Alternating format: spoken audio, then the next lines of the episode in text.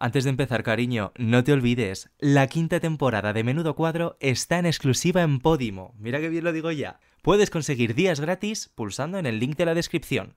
Ahora sí, empieza el cuadro. Podium Podcast. Lo mejor está por escuchar. Pero entonces, ¿cuántas de agua son? Mira, no lo sé, yo estoy poniendo aquí cola y agua y al final esto va, va a salir de todo menos un enjuague. ¿Cuánto es, es que Jordi? verdad que no atendíais, ¿eh? Cuando estábamos ahí, ¿qué hacíais por las mañanas vosotros? Yo estaba dormidísima, lo Ah, siento. Bueno, yo hasta las dos no me levantaba. Son partes, a, a partes iguales, cola Partes y agua iguales. a partes iguales. Vale, bueno, Bueno, Como un buen igual. cubata, a partes iguales. A partes iguales. Bueno, ¿Sabéis? Yo creo que se nos da mejor hacer un podcast. vamos con el podcast. Bueno, ¿os venga, sí, tiramos para adelante.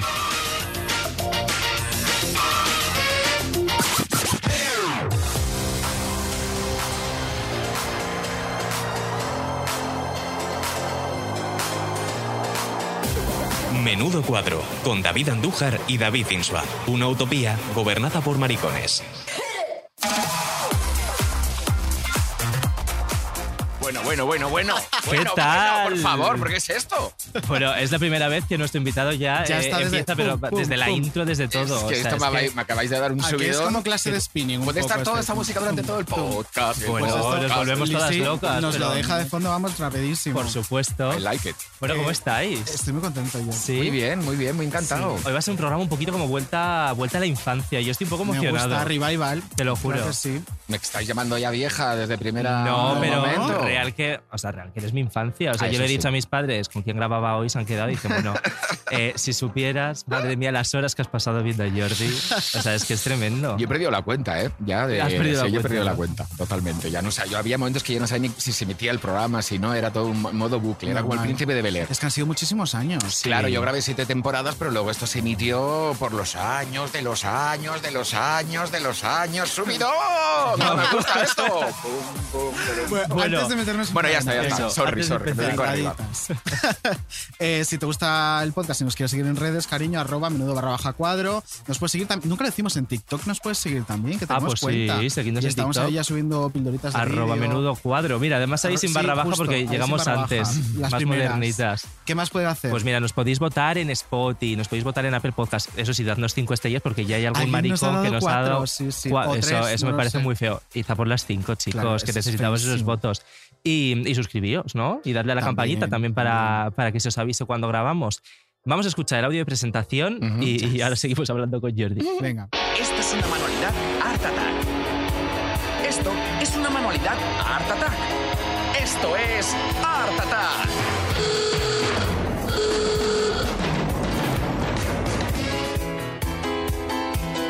Negro bajito el cabezón. Muy buenas, soy Jordi Cruz. Y los que no tenían pasta estaban en el último, al final de todo. Y yo me bajé a saludar a todo el mundo y me fui hasta el final. Pues hubieron quejas. ¿Por qué Jordi se va a saludar a los del fondo si yo he pagado tanto dinero por estar en primera fila? Pues porque el de atrás es igual de niño que tu hijo, señor. Digo, yo en Art Attack tenía 15 días de trabajo al año, durante todo el año tenía que estar sin hacer nada. Entonces, pues yo soy un poquito culo inquieto y dije, bueno, ¿manualidades puedo hacer? Pues entonces a lo mejor puedo dar clases de manualidades. Enterrar los pies en la arena bien fría. Digamos que no me gusta el sol. Así que mm, me gusta el mar, pero el mar en invierno, en otoño, cuando está, cuando está Pero frío. de verdad iba así de borracho. Pero En Art Attack no, en Club Disney quizá, pero...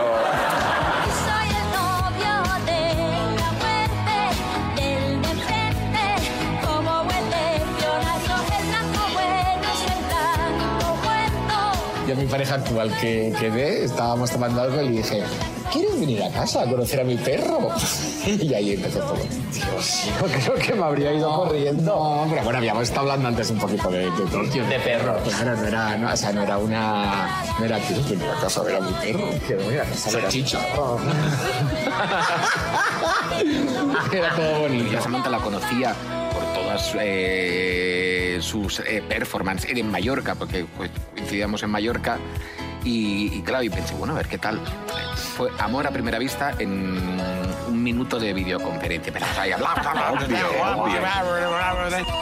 Bla. Hola, ¿quién es? Samantha, soy Jordi, ¿qué tal? ¿Nombre que merece la pena? Sí, ya. ¿Y qué más? Para que luego digas, es que somos una pareja chulísima. Pues sí, y mira, yo al principio ya lo sabía, digo, tenemos una química especial, pero ¿tú te acuerdas de las primeras veces que quedamos tú y yo juntos? Hombre, pues claro que me acuerdo. Y entonces, o sea, ahora bueno, mis padres ya no están, entonces no me pueden escuchar, pues yo les pido disculpas. Entonces yo decía, ay, que estoy malo, que estoy malo. Venga, quédate en casa. Entonces cuando se iban a trabajar, yo ya lo tenía todo preparado, montaba toda la habitación como si fuera un escenario y hacía todo el concierto. En canciones hacía de Nacho, en otras hacía de José, en otras hacía de de Ana, Ana. ¿no? Iba haciendo todos los. Buenísimo. Y lo hice unas cuantas veces, ¿eh? Bu- Hasta buenísimo. El típico momento que abre la habitación tu hermano y hace... "Eh", y cierra la puerta diciendo, no quiero saber lo que está pasando aquí dentro.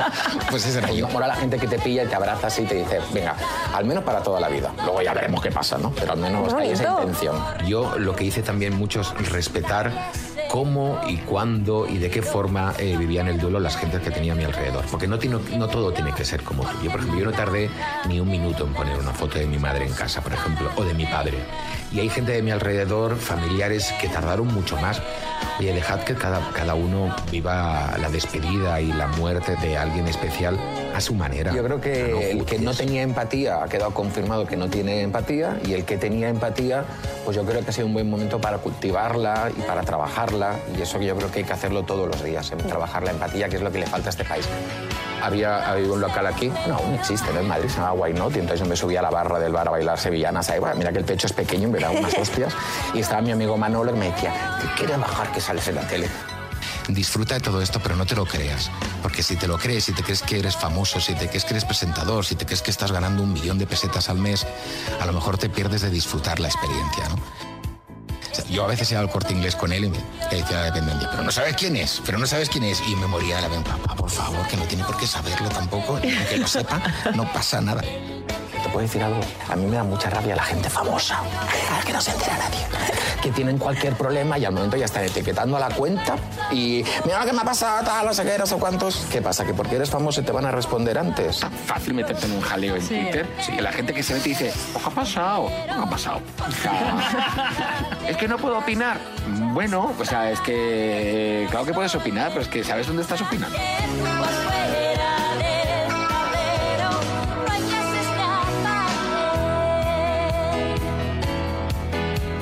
Queridísimo Jordi, Jordi Cruz. Cruz, el ¿Qué- bueno. qué- qué tal? El bueno, el bueno, hay que aclararlo Bueno. ahora. Oye, qué bonita presentación, pero ¿cómo os lo habéis currado? ¿Te ha Esto me gustado? emociona. Me he puesto, bueno, pero tengo un poco, o sea, aparte lo montáis con Peón de Rey de Negras, que es una Qué canción fantástica canción. de Mecano. Me ha emocionado, qué bonito. Jolín. Pues ese eres tú. ya, O sea, jolín, tal pues cual eres ha quedado tú. bien definido, yo creo. Qué guay, Pues me ha eso gustado, es me lo ha que provocas, yo creo, en- en todas nuestras generaciones Sí. cuando hablamos de Jordi Cruz.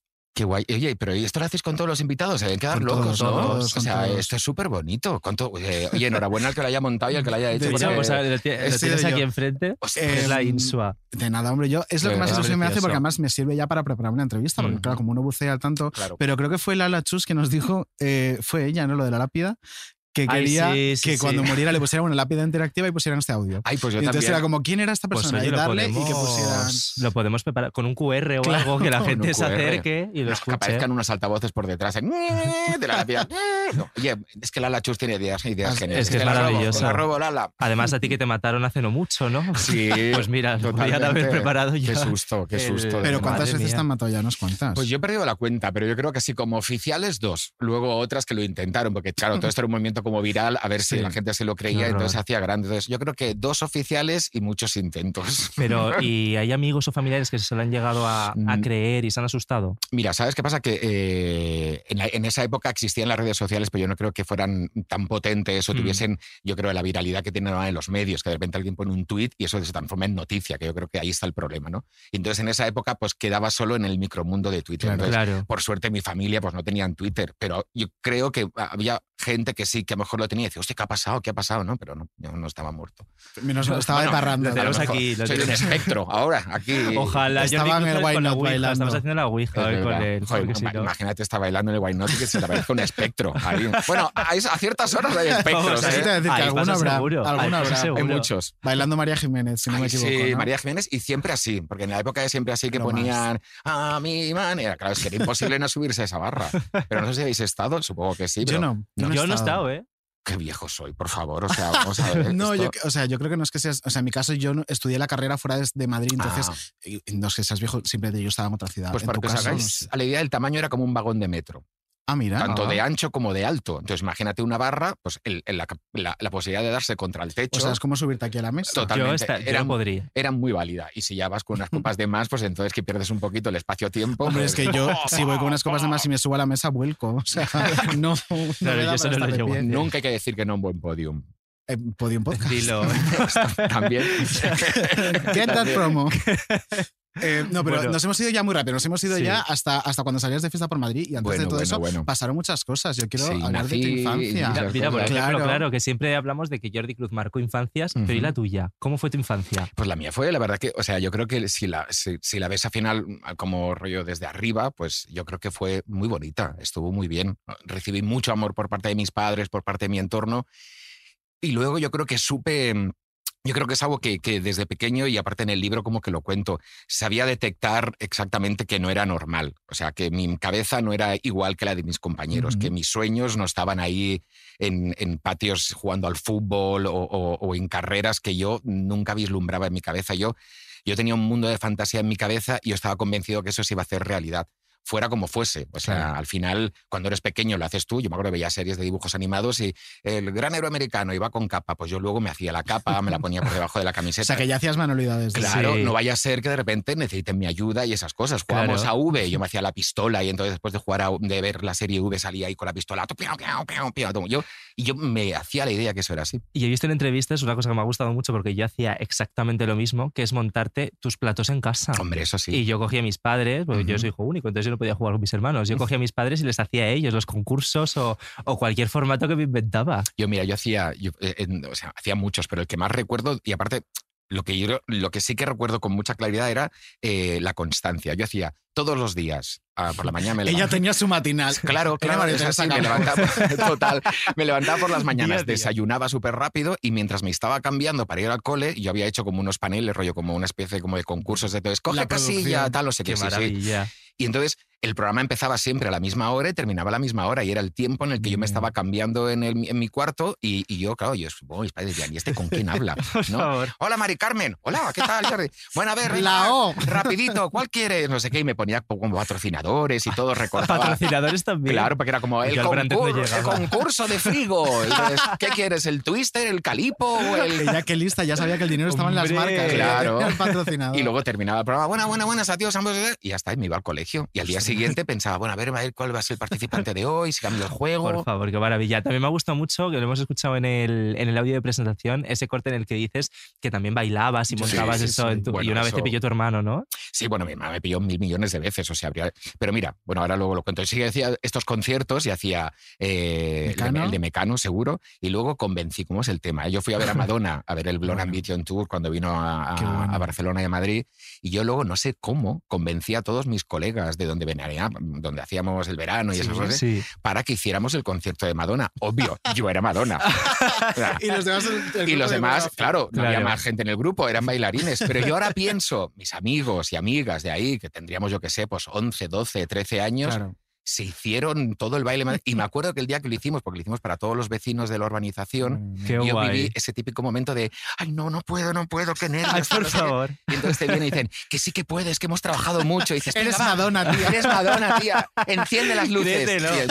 Y, eso, era, era, eh, eso era un descampado con un radiocassette y cuatro, cuatro con linternas. Y Es me que te imagino rollo en Salou, por ejemplo, de ese No, no, rollo. O sea, hice todo el concierto. Pero entero. Enterito, con su escena también de la cama y todo, no sé qué, todo el concierto. Y lo que yo no me acabo de entender cómo la gente aguantó Se quedó, todo claro. el rato. ¿Pero qué edad tendrías ahí más o menos? Pues imagínate, pues tendría pues 15, fue en el 90 cuando vino Madonna, en el 90-91, sí, sobre esa edad. y los vecinos fantasía. pidiéndole bises. Otra. Otra, no creo, ahí no, eso no lo recuerdo, ¿Y era pero... cuando echaba fuego por las tetas? ¿O no era ese tú? No, no, no, pero... Pero si no, En mi cabeza Jordi sí. Cruz hubiese echado fuego por la Hombre, tetas. totalmente, pero era, había, cantaba el Like a Virgin, entonces Oh, hacía una escena en la cama, entonces ella se masturbaba y hacía todo Ah, un bueno, show en la. ¿Y lo cama. hiciste? Eh, claro, Por supuesto. totalmente.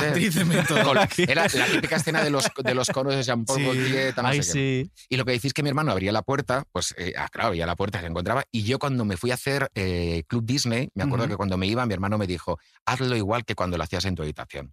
Y Qué yo creo guay. me pareció bonito. tan bonito. ¿Tu hermano es mayor que tú? Sí, tiene dos años más que yo, pero me pareció súper bonito de decir, jolín, yo a lo mejor pensaba que, "Ay, qué miedo, pero él ya sabía que ahí se estaba criando un bicho raro con ganas de hacer cosas. Nos hemos vuelto a saltar a otro capítulo, porque claro, ya, Te, Ya. has, ya te has ido a Club Hablo Disney. mogollón, Pero eso, No, no, eso es lo pues que- como vamos. presentador de un podcast sabes que eso es lo mejor que te puede Claro. ocurrir con un invitado. Ya. Que hable mogollón, es un sueño.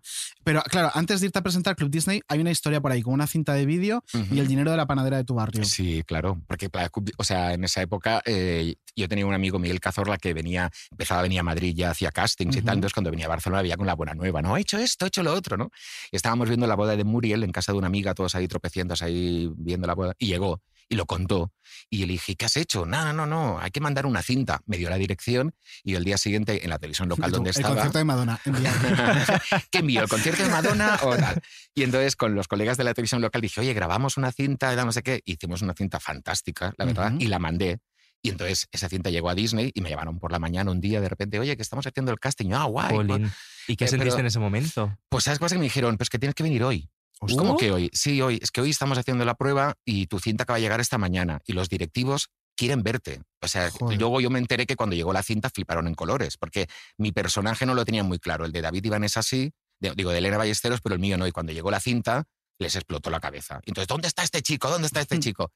Y yo, claro, llamé a mis padres, me dijeron "Claro, que ellos están trabajando y el puente aéreo era muy caro. Y efectivamente, la única que tenía cash en La eh, panadera, era la la panadera, que era amiga. panadera. La karma. Claro, y me bajé abajo, Carmen, el, dinero, tal, no sé qué. Y me fui ahí a Madrid, la típica escena de que te sale la panadera por la puerta, ¡que te vaya bien!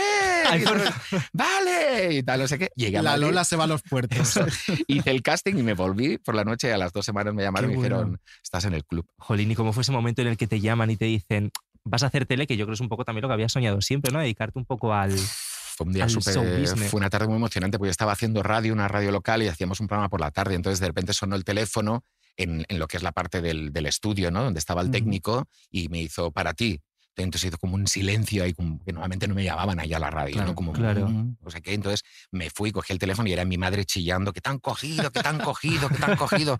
Te lo juro que pensarlo aún me emociona mogollón porque fue, fue muy bonito. Entonces, claro, yo entré en esto y dije, que me han cogido. Y entonces ahí ya el programa se fue a la mierda total, la, la Claro. escaleta también. Y, y, y- y, bueno, me fui a la televisión local, lo, lo celebramos y a los dos o tres días ya trempa Madrid y, a empezar la aventura. Fue muy bonito, la verdad. Y me sigo emocionando y muchas veces se me saltan las lágrimas recordando esos gritos de mi madre de que te han cogido, que te han cogido. Estaba muy contento. Qué Oye, bonito. Y es verdad que a la vez que ocurría todo esto tan bonito, eh, te llamaban despectivamente el amigo de los niños. Sí, en mi colegio sí. No despe- o sea, eso es que es ahí a lo que vamos. ¿sabes? Yo creo que tú tienes a veces el poder de tú me vas a insultar si yo quiero que me insultes. y tú me vas a hacer daño si yo quiero que me hagas. Entonces, cuando a mí me decían el amigo de los niños, yo pensaba, ¿por qué? ¿Por qué hago todas las actividades y organizo todas las actividades para los niños en el colegio? Pues que se me da de puta madre hacerlo. Claro. Y los chavales se lo pasan muy bien. Pues imagínate, el amigo de los niños terminó presentando un programa que marcó la infancia de media De todos España. los niños de España. qué Entonces, media. viva el amigo de Todos. los niños. Pues viva, ya que estás. Vamos con uno de los titulares que se ha hecho viral hace muy poquito, que es ese de que presentabas Club Disney muchas veces Bueno. pues de resaca, ¿no? Claro, es que tú lo has dicho muchas veces. O sea, yo Bueno.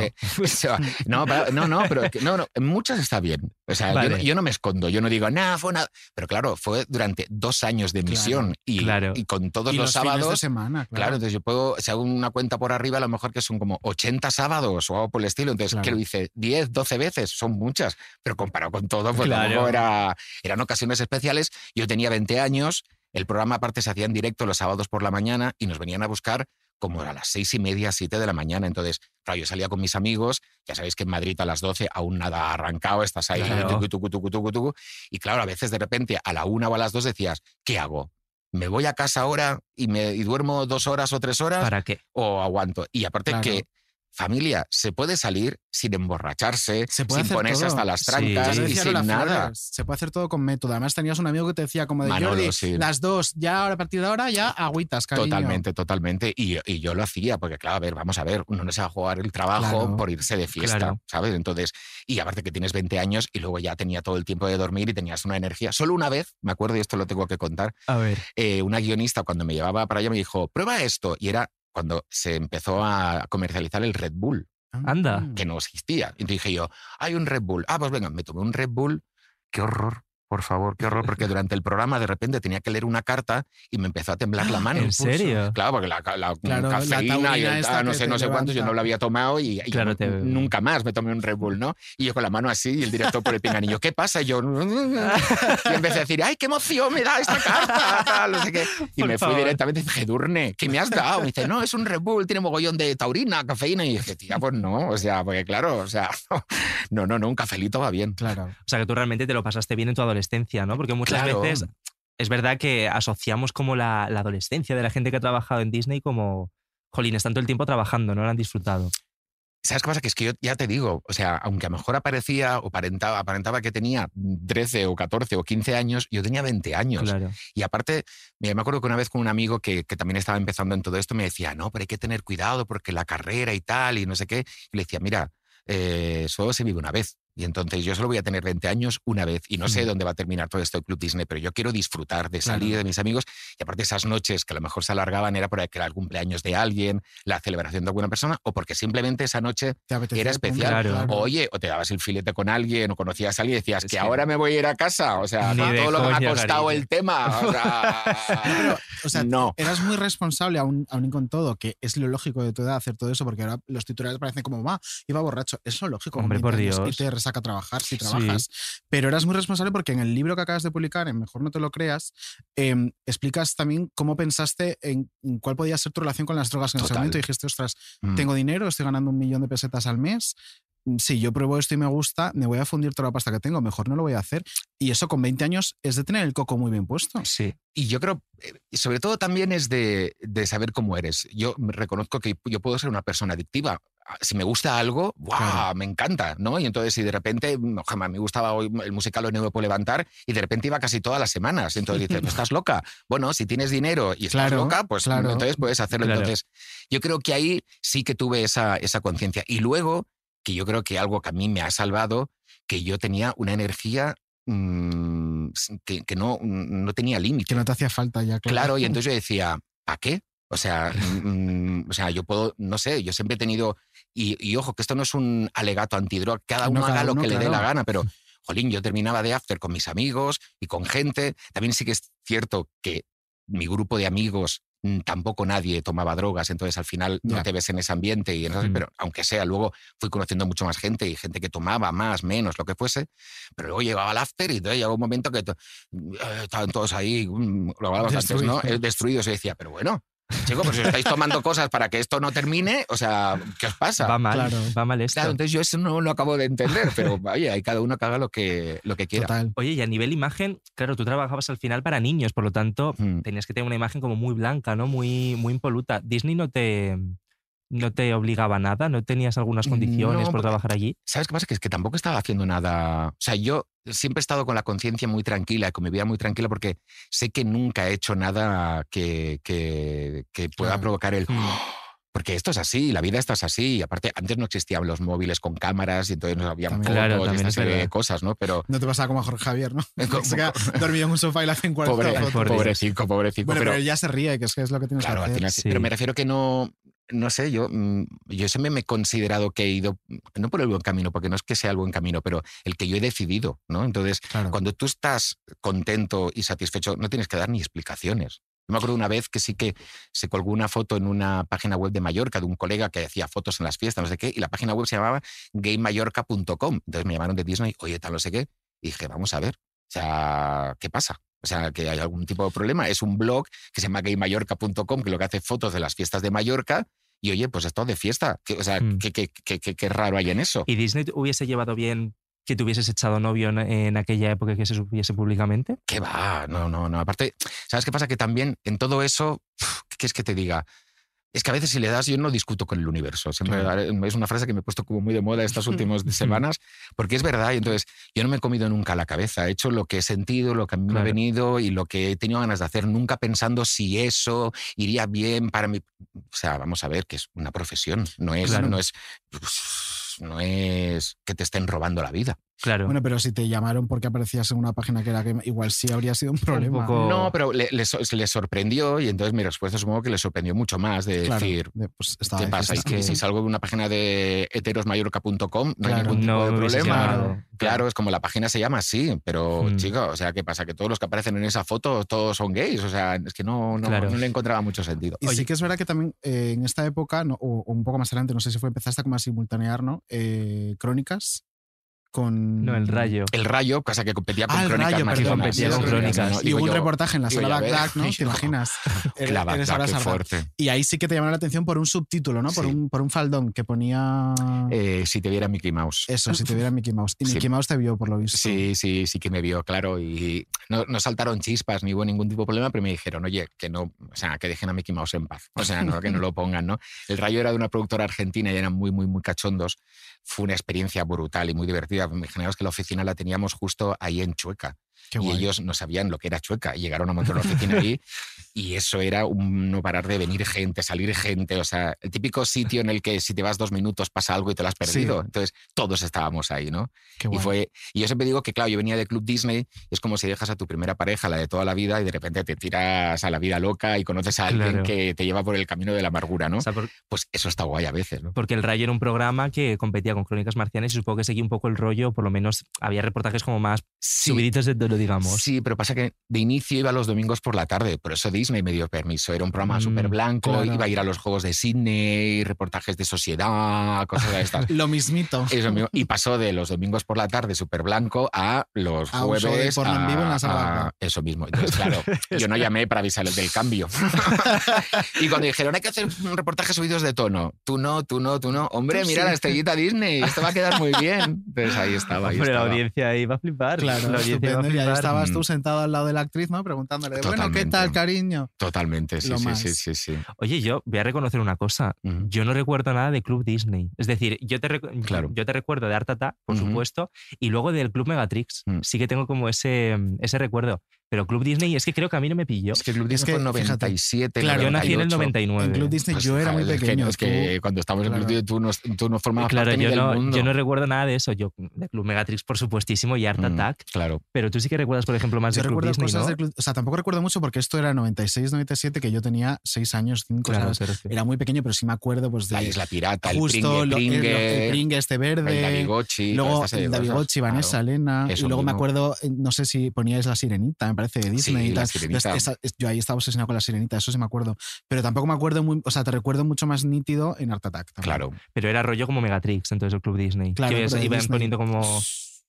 Como Megatrix era rollo el Club Disney. Mm, Vale, al eh, revés. No, con todo el cariño, porque aparte yo luego hice Megatrix. A ver, vamos a Claro. ver. Pasa que en la época en que convivimos, o al menos yo conviví con eh, haciendo Club Disney, esta Megatrix, Megatrix, quizá era como mucho más comercial. Y entonces había Mm. muchas promos y mucha publicidad dentro del programa, etc. Sí. Y nosotros, claro, era Disney, no, no hacía falta nada de eso. Entonces, pasa que tuve la gran suerte que en Disney el equipo que estuvo de Globomedia es que eran, o sea, cuando te juntas con una gente que también eran súper jóvenes, con ganas de hacer cosas súper locas, y aparte no había ningún tipo de filtro, hacíamos muchas locuras, hacíamos la versión de Titanic, Fritanic, y la grabábamos Sí. ahí en la casa de campo, lo de Star Wars, o sea, hacíamos publicidades pirata, hacíamos burradas, pero muy, muy, muy, muy tochas, siempre con el gamberrismo para los chavales. Entonces fue una experiencia súper chula, entonces ya te digo, nosotros... mm, eh, no es porque lo diga yo, no sé, no sé cuántos, pero, era- dilo. era, Dilo. era- era otro mundo, era otro mundo. Nosotros hacíamos Club Disney en el plató donde está haciéndose ahora Sálvame. Es Uh, verdad. ¿En serio? Y teníamos todo el plato. Pero O sea, es que en ese plato se ha hecho de todo. Ahí se Sí. hacía el 1, 2, 3, Mm. porque fueron los estudios estos Roma, luego ya empezó ahí Sí, Mediaset, sí. luego lo alquilaban. Y además lo sé porque una amiga mía iba de público, ya vivía en Alcobendas, muchas veces iba de público Ahí a está. Club Disney. No, y, y- y- y, claro, fue, tal la apuesta de Telecinco por Club Disney que teníamos todo el plató, los dos lados, porque en un lado había todo el estudio grande ahí con las estructuras y, lo- y en el otro lado toda la isla pirata montada, o sea que era, Qué guay. era una pues me movida. acaba de explotar la cabeza porque pensaba que era de televisión española, Club Disney. Es que Es que empezó en televisión estuvo. española. Ah, vale. Claro. que empezó fue en por- televisión española y luego nos fichó Telecinco y es cuando el programa empezó a hacerse en directo. Antes Claro, se vale. grababa y, y claro, pues se grababa y no había ningún tipo de problema. O sea, pues las resacas llegaron en Telecinco. Claro, porque Le lo que- pega mucho más. Le pega más. que sí, me va un poquito más. No, claro, porque ahí en di- era en directo el programa. Claro, y ahí claro. Solo me acuerdo una vez que sí que me tuve que quedar después del programa porque hacíamos como unas conexiones con Disneyland París y la Ajá. pobre Erenita, que tenía mejor 11, me miraba, ¿qué te pasa, Jordi? Y yo estaba ahí encima ya lo entenderás. Tengo un sueño, Elenita. tengo un sueño".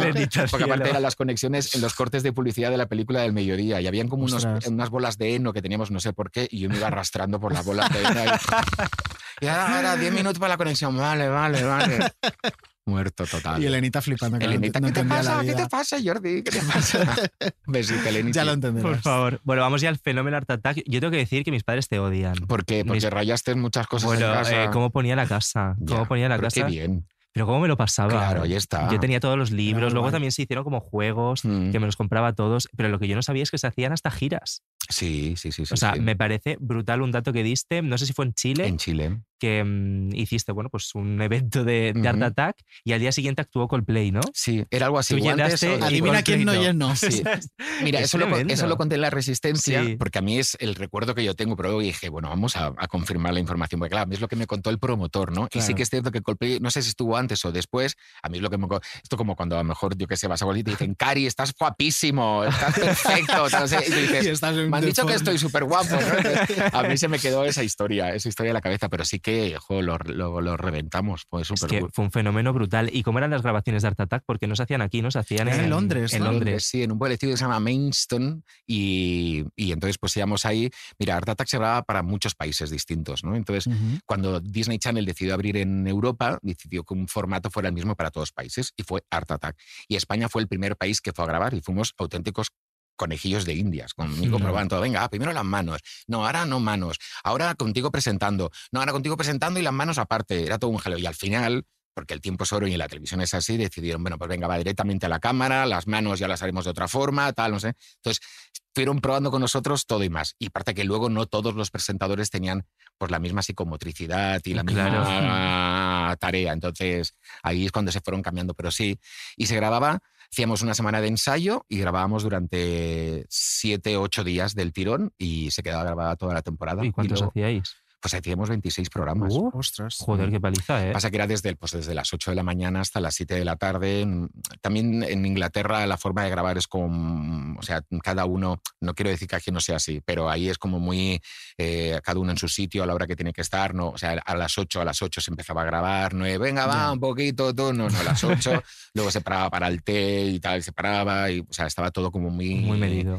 Y luego que el o sea, todo el mundo se peleaba por trabajar con el equipo de España, porque nos lo pasábamos primero muy, muy bien en las grabaciones y luego casi siempre, siempre íbamos a toma, a toma única, porque nos lo tomábamos como un reto, era como, venga, a ver si lo hacemos todo a toma única, porque eso significaba que al final de la semana pues tenían un día más libre todo, Claro. el, todo Ah, el claro. equipo y llegamos a un trato con la productora de, pero bueno, pero les pagáis, ¿no? Sí, sí, sí, sí. Y entonces íbamos a, venga, toma. Entonces era como un juego de, no podemos repetir, Claro, ¿eh? no podemos los, repetir. erais los favoritos, porque encima de Total. tal, Aira Toma Única tenía un día libre para Ojo, guay. y hacíamos regalos. Marina, que era la directora, y yo nos íbamos al mediodía al pueblo y entonces hacíamos camisetas, eh, tazas. Qué chulo. Hicimos un equipo de bolos y entonces se llamaban a tomar por culo Bolo Team. Porque sabíamos que no íbamos a. Y les hacíamos camisetas de bolos con. Claro, todos, todos flipaban. Claro, "Bueno, no me extraña fuerais son-". los favoritos. Poníamos música eh, durante la grabación. Me acuerdo que dije, es que quiero música. Y de repente me pusieron un aparato Me dice, ya está. Y yo, "Ah, sí, ¿dónde? De repente en una esquina del plato me ponen como un aparato de CDs con unos cascos. Bueno, por favor, qué Y yo, ¿eh? perdona. Con los cascos. Claro, y era como que no es que yo quiera de repente pasar del mundo y ponerme Claro. música. Música por todos, todos, lados. cariño. Claro, porque de repente cuando cambiaban la goma gigante había. Y entonces al final decidimos, oye, pues que ca- claro, yo llevaba mi música y ahí se quedaban diciendo, ¿y este qué tal?". Entonces decidimos que cada día cada uno traiga su música. ¡Hala, qué guay! Entonces, un día era jazz, otro día era rock, otro día era música no sé qué, luego llegaba yo con Marisol y mis movidas. Me entonces, encanta. Había un muy buen rollo, muy, muy buen rollo. Entonces, jole, yo lo recuerdo, o sea, me pagaban, obvio, pero me podían haber no pagado. Ahora ya que ha pasado el tiempo lo puedo decir y hubiese ido igualmente. Qué guay. No des ideas. No, de ya, ya. repente te llama Disney, cariño. Cariño, oye. Vas que- a volver a hacerlo y gratis, y gratis, por bocazas. Puedes poner la música. Eso mismo, eso mismo. Esta vez todos los días. Eso. Y el tema manos no me ha quedado muy claro. O sea, que tú has llegado a hacer alguna manualidad? Claro, sí, Ah, sí, yo sí. pensaba que eso lo, lo hacían, nos lo daban hecho y ya. No, pasa que este programa, al final la- en la televisión el tiempo es oro y ese programa ya llevaba eh, tiempo emitiéndose. Y Mm. entonces, pues me, yo me acuerdo, los primeros días era, grabamos la entradilla, o no, la presentación, Sí. Sí. luego todos en silencio, que grabamos las manos. Y entonces de repente se alargaba y y era como de, no, probamos, cortamos, Claro. no, para arriba. Entonces al final decidieron, oye, mira, vamos a grabar unas manos genéricas para todos los países, Mm. pero porque España era el primer país que grababa, había ciertas manualidades que porque eran, entre comillas, le llamamos autóctonas. Por ejemplo, hacer un campo de fútbol. Pues el campo de fútbol era del Barça, porque yo era del Barça. Entonces, Mm. esas sí que eran mis manos, cuando había que pintar Claro. los colores del Barça, no sé qué, y me decían, ¿puedes pintar la de los otros equipos también? Ya de ¿En paso, tal, no sé qué. Entonces se aprovechaba. Entonces, como digo, yo era como una ensalada de manos. Pasa que tampoco vas. O sea, cuando la gente dice, las manos eran. de-", Pues es verdad. Pues ningún Claro, problema. claro. Porque Acabas es verdad. que y no, y sí, ¿no? Pues y tal. No algunas, aclares claro. que oscurece, ¿sabes? Claro. Y que tampoco. Yo nunca he notado que esté eh, haciendo, ¿sabes? Como los pintores estos que pintan cuadros falsos y. Sí. No, no, que es mío, que es mío. Yo siempre decía que Art Attack, y si te fijas, los padres decían, mira cómo nos ha quedado, mira cómo lo hemos hecho. O sea, nunca Claro. era como de, mira qué guay soy, que lo sé hacer muy bien y vosotros no. Nunca. Claro, pero en tu caso tú sí sabías, el pobre del de Grecia, que a lo mejor no sabía hacerlo con un Claro, imagínate. Era como es el estadio del Panathinaikos, lo he pintado, lo ha hecho Jordi Cruz. Nos ponen a nosotros. Bueno, tú todavía, tú yo creo que manualidades. Sí, Yo, vamos, yo nada. Pero no decías que hacías todo lo de Jordi, no has aprendido Pero nada y, con y él. he dicho que mis padres se cabreaban porque lo hacía todo mal. O sea, yo me acuerdo una que era como de un globo que lo tenías que, Sí. que poner el papel higiénico con el mejunje y tal. A mí siempre se me pinchaba el globo. Yo nunca Porque, llegué a pon- porque ponías muy pocas capas. Que yo lo entiendo, Ah. ¿eh? porque los, o sea, yo lo que sí yo, o sea, imagínate si no me gustasen las manualidades o no supiera hacer las manualidades, yo he hecho, no te exagero, durante casi seis años de mi vida, talleres por toda España, por Qué todo, por muchos sitios. Y oye, algo tienes que saber, ¿no? Claro. Porque las manualidades las creas tú y y, te las tiene que haces- gustar, porque si no... Eso mismo. Entonces, el problema es que los chavales, y es normal, al final, si tienes que poner todas las capas que, que ponen las instrucciones, son como dos horas de estar poniendo papel. Uh. Y entonces el chaval a los cinco minutos dice, ya está. Yo me Eras- eras, tú, David, Es que era claro, ya lo he hecho. Y claro, eso cuando explotabas el globe. Mira, Me te he hecho este fatal. burruño. No, pero yo creo que algún trauma también habrás provocado. O sea, las cosas como son. o Sí, sea, yo todo creo que sí. Bonito, todo jajas, todo tal, pero algún traumita habrá caído con, eh, mamá, te voy a hacer este marco. Y de repente es un churro que no puedes meter una foto dentro Mm. porque el niño lo ha movido antes de que se seque o porque lo ha ido a pintar mojado. Traumitas ha habido. Mm, Yo creo que más traumas a los, mira que te voy a decir, ¿eh? más que a los niños, a los padres. Porque Sí. sí, porque yo me, para- me han- lo que me ha pasado muchas veces es que te paran los niños ¿no? con los padres y el padre, dile que las manos no son las tuyas, díselo, que yo se lo digo y no se lo cree. Y es como, hasta... también si quieres le digo la historia de los Reyes Magos, ¿sabes? O sea, todo. es que es como señor, porque claro, porque de repente es, ay, me encanta este chico cómo hace las manualidades y el Claro. padre es como, "Mm, la vida no es así, él no lo hace, es, es mentiroso. Pues- y era pues como, algo pues, señor, déjeme aquí. en paz". Qué horror. Pasada, Estoy pidiendo que me envíen mis padres una foto de una manualidad que sigue expuesta en el salón. tu que es casa? de- ¡No! Sí, que es de Art Attack. A ver si me la pasan, que las me acabo de bueno. Yo- acordar ahora. yo- Horrible. No sé quién escuchó hace poco que algún trauma había con una jirafa de rollos de papel y Ah, tal. O sea, que había cosas que para niños de psicomotricidad ajustadita, eh, regular. Hombre, yo he hecho muchas clases, imagínate, he tenido niños que se han comido la pintura, he comido niños que se han comido papel, tal, no sé, no sé cuántos, o que, o de repente, claro, cuando tú ves que a tus compañeros está saliendo bien y a ti no, entra la frustración. Frustración. Entonces, ahí entraba un poquito la empatía y era como de vamos a. Apuñalando con el punzón al de al lado. Yo- Claro, ahí lo que tienes que tener alguien, alguien al lado. Y entonces yo le decía, a ver, que no pasa absolutamente nada. A ti te está, que- a ti te está quedando así, pues esta es tu forma de hacerlo. O sea, Claro, no te fijes en Eres que- una mierda, Joselito. No está quedando horrible. Es tu forma, asúmelo. No, pobre Joselito, ¿no? Y, entonces, y, y a veces decía, oye, no pasa nada, para de hacerlo, disfruta de la clase, vente conmigo, nos damos una vuelta y luego lo haces en casa más tranquilamente sin la presión de tener... Y a veces hay, Pues que, hay, que, hay que darle la vuelta y, hay- y no hay que... ¿Qué haces? ¿Qué no te está saliendo? ¿Qué no te está saliendo? Esta ¿Qué puta te- mierda que hay aquí, Claro. Joselito, que es ¿Esto qué cariño. Joselito, Joselito, llama a tus padres y le digo lo que han hecho- has hecho. Qué horror, pobrecito. Pobre Joselito. Es que ese niño era yo. O sea, Joselito. real que era Me- me Joselito. lo creo que sí. Oye, y después de todo esto, llega un parón. Sí, bueno, un parón, claro, se define parón. Es un, un parón, es que Art Attack O sea, un es de- parón, una época en la que hiciste otras cosas que la gente no veía. El, el tema es que ¿sabes qué pasa? Que en toda esa época eh, se reemitía Art Attack. Art Claro. Attack se emitió en Disney Channel, luego se emitieron todas las temporadas en Telecinco y un año después, después de como cuatro años, Antena 3 decidió emitir todo Art Attack otra vez. Entonces estuve como casi seis años de mi vida saliendo en la tele sin estar haciendo nada en la tele. Y porque físicamente tampoco había cambiado, yo me encontraba productores que me decían, igual. oye, pero qué bien, ¿no? Que sigues grabando Art Attack. Y era como, Tú, a Mm, ver, Bueno. a ver, no. Pero bueno, y ahí aparte yo aproveché, todo esto coincidió cuando falleció mi madre y todo, entonces yo ahí decidí irme a Mallorca. Y también cuando no estás, eh, tampoco esperes que te vengan a llamar a la puerta. Y entonces yo decidí hacer mis cosas y, y- y- y estar cortando porex en las discotecas de mis amigos y haciendo radio en Mallorca y, y- y luego de repente aparecía Enigma Animal o aparecía El Rayo o aparecía Megatrix. Pero bueno, ¿sabes qué pasa? Que también la gente parece que cuando no estás en la tele parece que... Y, y- No y- existes. y es, y es así de bestia. Te vienen y te dicen, y ahora no haces nada, ¿no? Y Cla- dices, no, aquí mano sobre mano. Claro, no, mire, justo estoy aquí en la calle y, y- y- Pidiendo. y vamos a lo mismo. Pues no aclares que oscurece. ¿qué Claro, vas a contarle? claro. ¿Qué No, vas a decir? no, Pues mire señor, la sí, tele. Estoy bien. O sea, no se preocupe. Mi, mi, mi- mi self-care está súper bien. ¿Ya has escuchado alguna vez lo de juguete roto? Sí, sí. Y a mí, yo, ¿qué, quieres que te diga? Me parece una frase, yo creo que si viene acompañada de repente con un declive, con una caída a los infiernos o no sé qué, a lo mejor sí, pero, jolín, me parece mal porque entonces parece que hayan jugado con esos niños. Claro. Y, jolín, yo he tenido compañeros cuando hacía Club Disney pequeños y más jóvenes que yo, y ellos estaban jugando y se lo estaban pasando muy bien.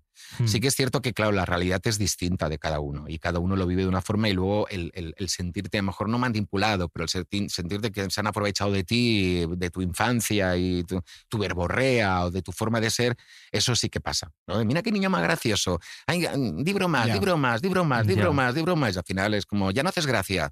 Claro, mm, es, es que es así. Entonces, Me has gastado cariño, claro. Claro, me has gastado, me has, me has- o sea, me has consumido. Pero yo, lo, yo nunca, lo, nunca lo viví porque para mí lo que simplemente estaba haciendo era un programa como el que hacía en mi habitación mientras me cambiaba, pero ahora habían cámaras de verdad. Era la, Para Claro. mí era la única diferencia, no, no era como, guau, ya he llegado donde tenía que llegar. ¿Echaste mucho de menos la tele cuando estabas, pues, esta- estuviste de DJ, ¿no? Ujú, Luego sí. también vi que estuviste de secretario en una clínica dental. Claro, no, en una clínica de mis padres. Ah, en una clínica de Imagínate, tus sí. padres. Y aparte, mira, lo de DJ me hace mucha gracia, por ejemplo, había un artículo de Jordi Cruz se transforma en DJ y es como, yo la primera vez que hice de DJ en mi vida fue en las convivencias de segundo debut con mis compañeros. O sea, yo- que el DJ se transformó en presentador un tiempo, pero DJ Eso mismo, a mí siempre. me ha gustado. Yo puse la princesa de mis sueños, mis compañeros se daban el primer beso en el baile final de convivencia. Entonces yo dije. Yo quiero estar en este lado del baile, en el de Claro, poner la música. claro. Entonces siempre me ha gustado. Pasa que de repente, cuando empezaban estas fiestas tipo que trabaje Rita y tal, Sí. y entonces pues me vieron pinchar un día, me- entonces parece que ahora los famosos Ahora se sí. transforman. Y es cierto, hay muchos que dicen, pero yo eso Sí. yo lo he hecho toda la vida. Mira, dentro de dos semanas pincho en la boda de una amiga. Qué guay. ¿Por qué? Pero porque me apetece Claro, mogollón, o sea, es como guay. de... Y, y- y es algo que yo disfruto. O sea, mm, lo voy a decir, es de estas picas cosas que harías hasta sin cobrar, porque es como no lo digas, Claro, no, lo lo digas. dices, lo es dices que, y al claro, final, claro. no se puede. No, pero ya te digo que yo tengo un caché muy, muy, muy, muy, muy bajito. Porque, Muy claro, porque yo prefiero que me den copas para todos mis amigos y que todos nos lo pasemos bien que, que, que me sueltes la panoja directamente. claro. No sé. O sea, es que qué majo eres. porque Es que es tan majo, claro, maravilloso. es que- Pero porque si no, ¿cómo voy a convencer a mis amigos de que vengan? ¿sabes? Es como, Sí, Oye, venía a verme a pinchar, gastaros el dinero y, y luego ya Y luego ya vemos. Claro, no, no, no. Eres demasiado majo. Y oye, en este tiempo que estuviste 10 años en Palma. ¿coincidiste con, con el surgir de Samantha? Yo al final, al fi- o sea, en, en- en Palma sí que yo escuché toda la historia por maricón Sí. eh, y Mm. por lo de la iglesia y tal, no sé qué. Y aparte, yo en Palma estaba muy relacionado con los locales de ambiente porque eran de mis amigos y hacíamos fiestas ahí, y la popera, y hacía canciones para las drag queens, o sea, yo me lo pasaba Mm. súper bien ahí. Entonces, pasa que Samantha en esa época era muy, muy joven. claro. Entonces, a mí juzgar a la gente tan joven por lo que hace me parece una barbaridad. O sea, Mm. estás en plena evolución, pasa lo que pasa, entonces, pues la noticia la leí y se quedó ahí, no, no, no fui más allá. Pero sabías que existía ahí. Claro, y entonces cuando mm, de repente Karen de Wisconsin nos junta a los dos y de repente una llamada y tal, no sé qué, y la conocí, yo siempre lo digo y lo digo, mm, pero mm, ha sido de las mejores cosas que me han pasado en los últimos años conocer a Samantha. O sea, Es yo he cambiado, he cambiado en- en- en- eh, tengo muchas más eh, herramientas en mi cabeza, mucho más vocabulario y mucha más información para afrontar muchas situaciones. Y yo ya no puedo ser como el Jordi de antes. No es que el de antes fuera terrible, pero No, sí pero que cometía diferente. errores. Mm. Entonces, eso de mm, desaprender y aprender, tal, no sé qué, yo creo que lo deberíamos hacer todas y todes y todes y todos para que, para que eso avanzase, porque si no, no sirve de nada el decir, bueno, yo es que mis tiempos, es que estamos viendo estos y ella es el futuro. Y yo, sí, claro, tengo futuro, pero ella tiene mucho más. Es que No, y que, Jolines, al final una tía con, como Samantha que tiene un discurso, aparte Brutal. de hiper evolucionado, muy elevado, porque la gente se piensa que Samantha es un artificio y nada más. Y tras No. ese artificio te está metiendo todo lo que te va diciendo y tiene un discurso muy bien montado. con lo joven que es. Pues Aparte. Samantha, es- Samantha es muy, muy joven. Y cuando entiendes lo que acabas de decir tú, sabes que, que- que a través de la performance, y Claro. performando, llevándolo todo al límite, te está contando ciertas cosas que... Es que es un poco Mary Poppins, lo de con un Mm, poco de azúcar. Claro, pero si tú tienes la antena colocada y estás Claro. receptivo, pues todo eso te llega. Claro, si tú no estás receptivo, solo te quedas en, mírala, como no sé qué, mira que es perpento, blu, blu", y a ella, eso a ella, vamos, mm, le sube al coño. Es una O sea, capa.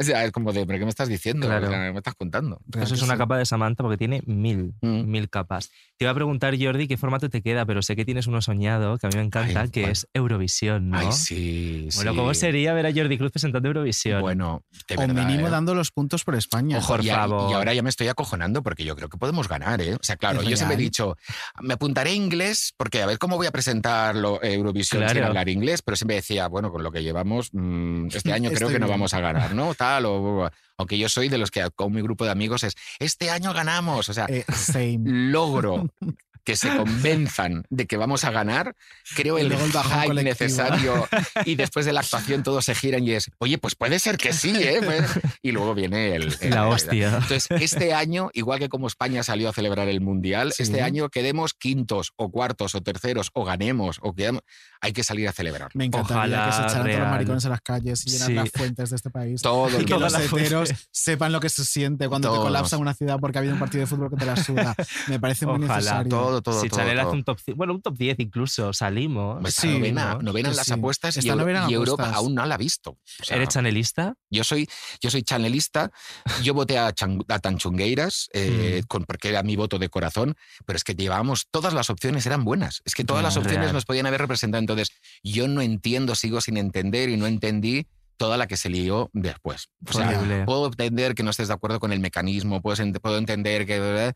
Pero lo que yo no puedo entender es que por que no gane tu eh, favorita o tu favorito, cargues contra la persona que. Total. No, mano, esto es muy de este país también. A ver si es un poco nuestra idiosincrasia, Sí, ¿no? Mira lo que pasa con Rosalía. O sea, hace, hace unos cuantos días el disco de Rosalía va a ser una mierda, es que, Mm. es que ya no hace lo mismo que el mal querer, nos ha fallado, y de repente se ha sacado un discazo que yo creo que va a pasar mm, a la historia como uno de los mejores discos de esta última década.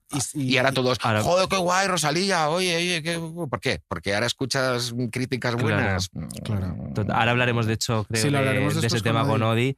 Pero bueno, es que todos caemos, ¿eh? porque yo, yo tengo que reconocer que en este programa dije, madre mía, es que la letra de, mm, de Hentai.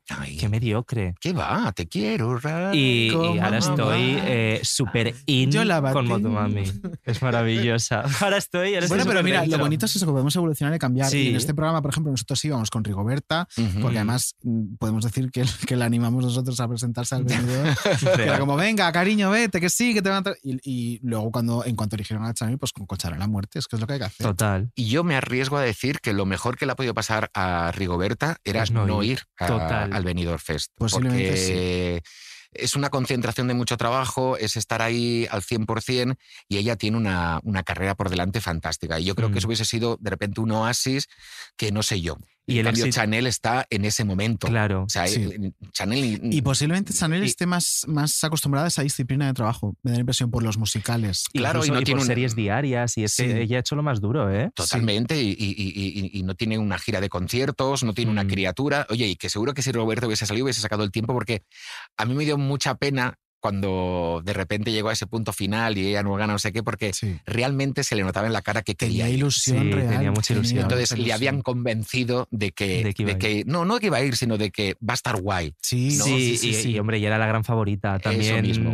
lo que vas escuchando toda, toda la semana allí Y también suma. su crew tenía muchas ganas de ir, su, Claro. su prima, Ujú. que además, de hecho, en la final luego estaba llorando, su prima de... de- Ah, y luego en la fiesta oye, estaba la Claro, o sea, yo creo que em, ella fue como, venga, me presento, la mando, luego fue viendo, oye, hay posibilidades de ir, y cuando vio las posibilidades, realmente le apetecía ir a Claro, Berlín, al porque te vienes arriba y dices, Claro. pues ya que estoy. Pero yo creo que eso era muy, muy compartido, porque yo creo que la gente tenía realmente ganas de ir. Todos, a- a- todos. Sí, que no siempre ocurre en las preselecciones. De hecho, muchas veces hay cinco y dices, vale, va a ir este, el demás es de relleno, además se nota que se la suda. tal. Este año no. No, no, todos ilusión muchísimas ganas. Y yo creo que eso es lo que ha logrado Televisión Española, Sí. que, que demuestre que eh, el Benidorm Fest puede ser una plataforma fantástica para que, para, para que te promociones, para que, y oye, y de repente si ganas, pues vas. Incluso Total. para gente como Rosalía, uy, como Rosalía, Rosa- por supuesto. como, Rigober- como Rosalía Garillo, como Rigoberta, que también ya estaba bien posicionada y joder, Pero la, la ha conocido más, todo claro. el mundo ya con esta Total. canción y aparte Sí, con total. un buen temazo como My Mamá y la Sí, sí. interpretación era muy chula y todas las cosas, pero ostras, ya te digo, es que no una tiene que ser mejor para que la otra sea peor. Es No. que las Mm. dos pueden ser igual de potentes, igual de buenas y le hicieron súper bien las dos, pero, jolín, de repente, eh, pues Chanel va. Pues chico, ganó Chanel. Pues a tope con Chanel, Pues. Chanelazo. Sí, con el slow mo, mo, Mo- mo, y- y menudo ese dance break que déjalo. Nos lo tenemos que aprender, ¿eh? Jo, y ves los vídeos de la gente en Europa que reacciona y es que a todos se les cae la mandíbula. sí, ¿Eso cuándo ha pasado en la historia de Eurovisión? Pues muy pocas veces yo diría. Nunca, O sea, nunca. Con, Bar- con Barey a lo mejor en algún momento decir, a ver qué va a pasar. Eh, Oye, que estuvimos a punto de ganar, que ahí subieron la Estábamos nota. terceros en apuestas. Sí, terceros en apuestas. y ahí el de Televisión Española salió corriendo diciendo Federico que, Llanos. que men todo, Roberto. que, men todo, que men todo. Oye, eres súper eurofan, una Sí, sí, sí, me gusta. Que mucho. hoy he visto un vídeo, ahora que has dicho de Europa, he visto un vídeo de eh, un niño que tendría como tres o cuatro años hoy bailándose la coreografía de Slow Mo Mm. con una actitud y una perfección que digo, eh, por favor, ¿por Con no los dos padres niños? detrás que bailaban Sí, fatal, lo he visto yo pero Es que el también, niño, hola, Y el niño lo hace genial. Lo más. Y aparte qué rápido pasamos de de repente de tener una opinión y de repente cuando ya no es lo que nos gusta lo que ha llevado es como, claro, es que me va vestida así, va como una puta, tal, no sé Bueno, es como, bueno, pero vamos es a que ver. ya eso no merece ni mención. Claro, es que vamos a ver. O sea, ¿qué pasa? Que, que, que, que pasas un día de decir, no, sí, las mujeres lo que quieran, tal, no sé qué, y al día siguiente juzgas por cómo va vestida. Claro. Déjala que salga como le dé la gana y sea un mono ajustado y pues ole ella, coño. Joder, además de en cuanto a, mm, a vestimenta va guapísima Claro. Chanel. O sea, eh, y la de Portugal me gustó mucho. No sé si lo visteis cómo iba vestida. Iba con un mono de, Sí. de Yves Saint Laurent, Iba creo, brutal. un- Ah, no, no, pero eso ya está, ya está, ya está. Bueno, vamos a meternos en, en Sí. materia. Sí, Esto no ha sido uy, nada, ¿eh? Esto ha sido una, claro, una La charlita. para que te sueltes Sí. y ahora viene Pues vamos, bien. Antes de, de ir Es con el primer corte, vamos a decir que Jordi Cruz objeto. Nos ha enviado una foto de un objeto maravilloso. Ah, pensaba que decías el cocinero y digo, ahora me empezó a cojonar. Jordi Cruz nos ha enviado un No, tablet. Jordi Cruz el bueno hablamos. Jordi Cruz el bueno. El bueno, claro. Eh, nos ha enviado una foto de un, de un objeto que tiene una historia que luego la contaremos. Ujú. Sí, si queréis ir viendo el objeto, guay. está en arroba menudo barra baja cuadro Eso en es, Twitter e cariño. Insta. Lo subimos Pero a todos lados. Antes de eso, tu sonido eh, de, de presentación, tu intro, tiene una canción de Mecano de fondo. Sí. Y tiene una explicación, porque uno de tus primeros conciertos en el Ujú. 91 fue Mecano, Sí. en el Palau Sant Jordi fue. En el o- Palau Sant en el Jordi, Palau sí, sí. Sant Jordi. Y hay un corte de un programa de esta casa que nos gustaría rescatar para um, comentarlo contigo, porque nos ha gustado mucho eh, documentándonos para esta entrevista, que es En el Faro con Mara Torres. Ay, sí. O sea, mm, fue mi gran, o sea, me acuerdo que tenía una compañera en el, en el colegio que tuvo que pedir una aspirina al profesor porque es que yo no callaba durante todo el día de, van a cantar este, van a cantar la otra, y harán esto, harán lo otro", y pasará esto, ¿no? Entonces fui con mi madre ya toda emocionada y, y- y- y- me acuerdo que me vio llorar, me vio saltar, me emocioné mucho. Luego al final del concierto ya tocaban algunas que a lo mejor ella conocía más y entonces pudo, participar. Y es un gran recuerdo. Ahora que ya no la tengo presente, em, son cosas que recuerdo muy, muy, muy, muy, como si fuera ayer. ¿Fuisteis solos Sí, a sí, este fuimos los dos. Ella concierto, tu y consiguió. tú? Claro, yo creo que me, pusería, me puse súper pesado de quiero ir a este concierto y compraron las entradas. Mi cumpleaños es el 14 de octubre, supongo que fue como para, venga, va, para tu cumpleaños. Y, y- y lo recuerdo con mucho cariño.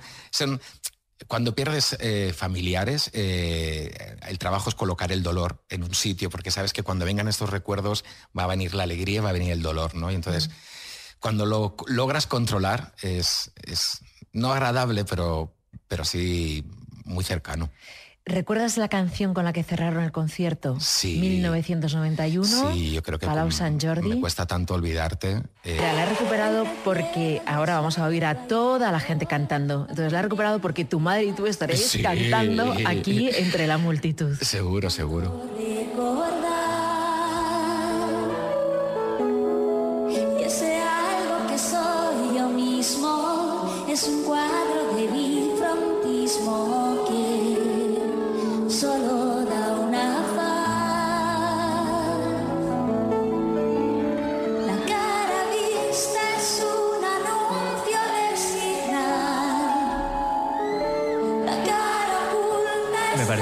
este recuerdo. Es muy bonito. Sí. Me parece precioso este corte. Jo, me, me tocó mogollón la patata. O sea, ese, o sea, ese día eh, dije. Yo lo recuerdo de las, de las entrevistas, después de la vuestra. eh, no, pero de las entrevistas más bonitas. Porque, jolín, que, ha- que haya tenido el tiempo de pensar en eso y, y me llevó directamente a ese momento. Y ahora escuchándolo, me voy directamente a ese momento. Oye, qué Es- guay que tu primer concierto así tocho sea mexicano con tu madre. Es Mm. muy guay eso. Totalmente, totalmente. Sí, yo siempre digo lo mismo, ir a concierto con vuestros, ir de viaje si podéis con vuestros familiares y si puedes ir a solas con cada uno de ellos mejor. Y luego también el tema de los conciertos. Sí, jolín, es que, es que fue brutal, fue brutal y yo lo, le- lo guardo con, con- con- como, como, con mucho cariño y como algo como muy especial. Me, me gusta mucho también de este corte cuando hablas de, mm, de cómo encajar los recuerdos, ¿no? De, Mm. Sobre todo cuando, bueno, pues cuando pierdes a un familiar, porque muchas veces es complicado, ¿no? Porque a lo mejor te vas a ese recuerdo y, mm, y jolín, lo que te causa es dolor al Mm. principio, ¿no? Sí, es que siempre va a ser así. O sea, pierdes a gente querida. eh, yo tuve la mala suerte de perderlos. O sea, mi padre hace muy poquito y mi madre cuando yo no había ni cumplido ni 30 años, ¿no? Y entonces yo hice como mucho trabajo de, de colocar ese dolor. O sea, yo tenía claro que tenía que seguir viviendo. Eh, mm, yo no había hecho nada malo. Eh, no, era, no era mi culpa. Eh, Y, a, y a veces la gente se culpa o intenta buscar como una explicación a lo que ha ocurrido y qué he hecho mal y por qué me ha pasado esto y etc. Y la vida es así. Y, y de repente, pues yo le discuto muy poco a la vida cuando, cuando no hay solución. Entonces yo lo que hice es eso, es colocar el dolor y yo sé, sé- sé reconocerlo. La noche de fin de año, por ejemplo, en el momento de que suenan las 12 campanadas y yo tengo que llamar a mi hermano para felicitar el fin de año, mira, hasta ahora me emociona. O sea, siempre te emocionas porque es el momento en el que echas la gente de menos. Mm. Qué bonito. Pero ese, ese, ese momento sabes controlarlo y entonces dices, es que es así y me va a acompañar siempre y siempre te acompañará en los momentos más felices de tu vida. Entonces no hay que tenerle miedo tampoco porque, jolín, esa persona sigue contigo, ¿no? Es que son emociones duales, yo creo, ¿no? Porque eh, al final, eh, cuando pierdes a alguien así de cercano, ¿no? A mí me pasó con mi abuelo, por ejemplo. Mi abuelo para mí fue como mi abuelo y mi padre, porque mi padre Ujú. se fue cuando yo tenía ocho años, no volví a saber nada de él, y mi abuelo ejerció de abuelo y de padre. Y cuando falta alguien así, al final em, todo lo que viene después de, de su partida em, son momentos en los que te acuerdas que no estás, es decir, su primer cumpleaños, tu primer Mm. cumpleaños sin él, Mm. eh, de repente pues te ocurre algo especial, eh, o nace mi sobrino y pienso, madre mía, mi abuelo se volvería loco, o me caso el verano pasado y pienso, mm, me ¿sabes? Son, y entonces las felicidades que tienes en tu vida a partir de ahí van acompañadas del recuerdo de no están. Total. Entonces son, es lo que dices tú, son emociones duales y que tienes que transitarlas y tienes que tener claro que van una acompañada de la otra. Es que y ese dolor vive con ello. Y no sirve de nada taparlas o intentar Claro. esconderlas, porque si no se van a hacer como muchos más grandes y van a acabar acabando contigo. Entonces, pero también, eh, yo lo digo siempre, mm, hay que respetar, lo decía en el vídeo de en el audio de antes, hay que respetar. eh, yo, hay, hubo gente a mi alrededor que no lo llevó al principio también, entonces tampoco puedes estar diciendo, pero mira, pero no pasa nada, No. mira cómo lo hago, mira cómo lo hago yo. O sea, cada uno tiene sus heridas, cada uno sangra de formas distintas y tú lo que, lo que puedes hacer es acompañar y sobre todo no juzgar, porque está como muy de moda lo de juzgar y poner y comparar y mira tú, Mm. mira yo y es como Sí, de... Lo de decir a la gente cómo transitar los duelos está muy de moda. Sí, ha pasado hace muy poquito y es que es eso, es que cada uno lo vive como, como Totalmente, puede, ¿no? totalmente. Y aparte cada uno, o sea, vale, son tus padres, pero yo te- yo- tú tienes tu relación personal con esa persona y tu hermano tiene su relación y tu padre y tu prima y tu hermana y cada uno lo vive de una forma y cada uno Mm. echará de menos, cada uno tendrá su historia. No sé. Y sus herramientas, ¿no? Porque luego en estos casos, por ejemplo, una herramienta maravillosa para mucha gente es la fe, que yo que no la tengo, por ejemplo. pues igual me habría venido fenomenal tenerla, pero como no la tengo, pues me tengo que buscar otra, Claro. ¿sabes? Yo, por ejemplo, mi padre, que no era nada de fe ni nada, no sé, cuando falleció mi madre, de repente entró como en un trance de este tipo. Entonces, de repente, en Navidad se iba a la misa del gallo, que nos decíamos, pero papá, ¿qué? Pero era, era lo que él necesitaba, porque él creo que necesitaba explicaciones. Y, Claro. y claro, dices, joder, es que vale, es mi madre, pero era su pareja desde los 19, 20 años. Claro. Entonces, ¿qué voy a discutirte yo a ti? Nada, ¿O qué voy a decirte yo a ti como... Sí, sí, o sea, cada uno tiene su historia. Entonces, Jolín, no puedes poner la tuya como este va a ser el orden. ¿no? Claro. A mi abuela le pasó parecido cuando faltó mi abuelo, ella nunca ha sido ni de misas ni de santos, y de repente empezó a los domingos a, a ir a misa. Me decía, yo me siento allí y pienso en él. Claro, o sea, realmente ni siquiera estaba en la misa, estaba pensando en él. Claro, mi padre allí. encontró Mm. ahí un, un musén que era un tío como muy majo, no sé qué, y, y pudo tener a alguien con quien hablar Claro. y, y- y con, y con- para abrirse. Aparte, mi padre padre una persona como de que no se noten, que no se me noten las, Las emociones, y tal, no sé qué. Mm. Y oye, es un ser humano, entonces necesitaba como ese Y luego, al cabo de dos años, tres años, dejó de ir a misa. Y es como de, le decíamos, hoy no vas a la misa del gallo, Claro. "Calla, quita, quita, quita, quita, quita", ¿no? Entonces, cada uno va por el camino que tiene que ir. Yo me fui a Mallorca, mi padre se fue a la misa, mi hermano se casó, o sea, cada uno, Cada hizo uno, lo que pues, tenía que mira. hacer. Cada loca con sus temas. Oye, has dicho también que es muy bonito eh, viajad con vuestros familiares. Ay, sí. Yo, yo, he tenido, yo, yo, mm, he tenido la suerte y, o sea, yo, yo cuando probé tercero de BUP, mi padre me dijo, ¿dónde te quieres ir de viaje? Porque en mi familia nadie había probado nada así y fue como un evento, ¿no? En toda la familia y dije, pues a Estados Unidos. Y ahí nos fuimos. Qué me guay, fui solo con mi padre. O sea, cogimos el Concorde, que... Qué guay. que era tenía- aquel- ¿Tú sabes lo que era el Concorde, David? No, no sé un qué avión es. supersónico que llegaba de París a Nueva York en dos horas y media, tres horas. ¿En serio? Y tenía porque- como una punta especial que se Eso mismo, bajaba. porque rompía dos veces la Claro. velocidad de la luz. Yo vamos, del no tenía ni sonido, idea de que había existido esto. Eh, Qué sí. fuerte. Eso sí, era carísimo. Pasa Sí. que mi padre le tenía pánico a los aviones y le dijeron en la agencia de viajes, bueno, existe esta opción. Si usted no quiere estar siete horas en un avión, hay otra opción de dos horas y media, tres. Y dijo, para allá que ¿Y voy. esto ya no existe? O sea, ¿esto No, lo quitaron? creo que el Porque- último vuelo porque Concorde- explotó en un Ah, vuelo. explotó. Uy, por Dios. Explotó, y, pero no explotó ni volando, ¿eh? O sea, cuando, cuando eh, empezaba a. Cuando tienen que salir. pues, no, Uy, cuando de- despegaba. despegaba, había algo en la pista, se enganchó en la rueda Sí, y y, y- y flipé yo cuando lo vi esas imágenes porque ponían las imágenes de la tripulación y reconocí perfectamente a las azafatas porque habían, Ay, estado, habían estado en nuestro vuelo también. Ostras. Porque ahí iba el, el mejor personal del France, el, el- el más experimentado y el mejor de todo, iba al Concorde, porque piensa que los billetes del Concorde es que a lo mejor costaban, yo qué sé, un millón de pesetas cada trayecto. Era, un, era una locura. ¿Cuánto es un millón de pesetas? 6.000 euros por ahí. Ah, a uy, mí me claro. contaban que Boy George y toda la pandilla, de no sé qué, terminaban de fiesta en Londres, entonces se iban al Concorde, seguían de fiesta en el Concorde y Ostras, llegaban a Nueva a York Nueva York. para irse a los afters de Nueva York. fantasía, Claro, por porque tú salías a las 8 de la mañana, yo, yo salí de las 8 de la mañana de mi casa y llegué a las 8 de la mañana a Nueva York. O sea, es Claro. que era, Qué maravilla. era así. Oye, hoy en vez de viajar con tus familiares, vas a viajar con a decir, nosotros. no somos ¿Te familia, pero te. No, ya sois familia. Ya somos familia. Claro que sí, Cuchipandi. Pues vámonos a viajar. Vámonos. Sobrecargo al mando del vuelo E AEA 9098 de Air Europa. Estamos a punto de despegar. Abróchense los cinturones. Menudo viaje. Tenemos esta semana. Eh, no, no sabes lo que te ha tocado. o Ay, sea, qué bien, me encanta. Esta sección No es el maravillosa. No. pero es en Europa. Ay, bueno. Eh, cada ay, semana claro. viajamos a un destino diferente. Dirás, ¿cómo viajamos? Estamos en este estudio maravilla con la voz, cariño. Muy ¿Qué te bien. vamos a hacer? Esto es un atraco a mano armada. Total. Tendrás que llamar al destino en cuestión te y conseguir decimos. que uno de los nativos, hablándole en su idioma, repita contigo menudo cuadro. Vale. ¿Quieres saber qué destino te ha tocado? Es maravilloso. Eh, pero, pero voy a hablar con alguien de ese destino. Sí, sí, vamos a llama- a llamar a un número aleatorio. Mira, ya lo están buscando a un establecimiento. Cómo me gusta esto, por y favor. tendrán que decir menudo cuadro. El destino de hoy es el norte de África. Nos vamos a ir a Yes. Túnez y a Marrakech. Bueno. ¿Has estado? ¿Te gusta? No, no he estado, la verdad. No, Pues mira, no- estupendo. ¿Sabes pasa? Que yo el calor, la arena y todo eso lo llevo como Bueno, muy pero en fatal. esta época Pues las entonces- temperaturas son suaves Sí. todavía, claro. Bueno, pues Y además de con lo que- hemos tenido aquí de Claro, arena. hemos estado aquí como en Túnez y en La que le sobraba a Marrakech. ellos no la traído Claro, nos lo han traído. Claro, de hecho, he visto ayer que había nevado en Marrakech, o sea Ah, que sí, estamos claro, cambiados estamos- realmente ahora El mismo. mundo está Estamos muy todas crazy. locas. Sí a ver, entonces tengo, ahora va a llamar y esto es... Claro, hello, Te hemos puesto aquí Una una, chuleta. Vamos a hablar en francés, Claro, ¿no? hemos dicho- Porque- Uy, A en ver. francés. Salut, je vous rappelle l'émission de Radio España. Sí, se le da genial, o sea, es que es brutal. Te van a entender fenomenal, cariño. Bueno, a ver. Yo creo que sí. Entonces, A ver si está a uno. marcando nuestro compañero Jesús. Ah, mira, ya tenemos Sí. línea.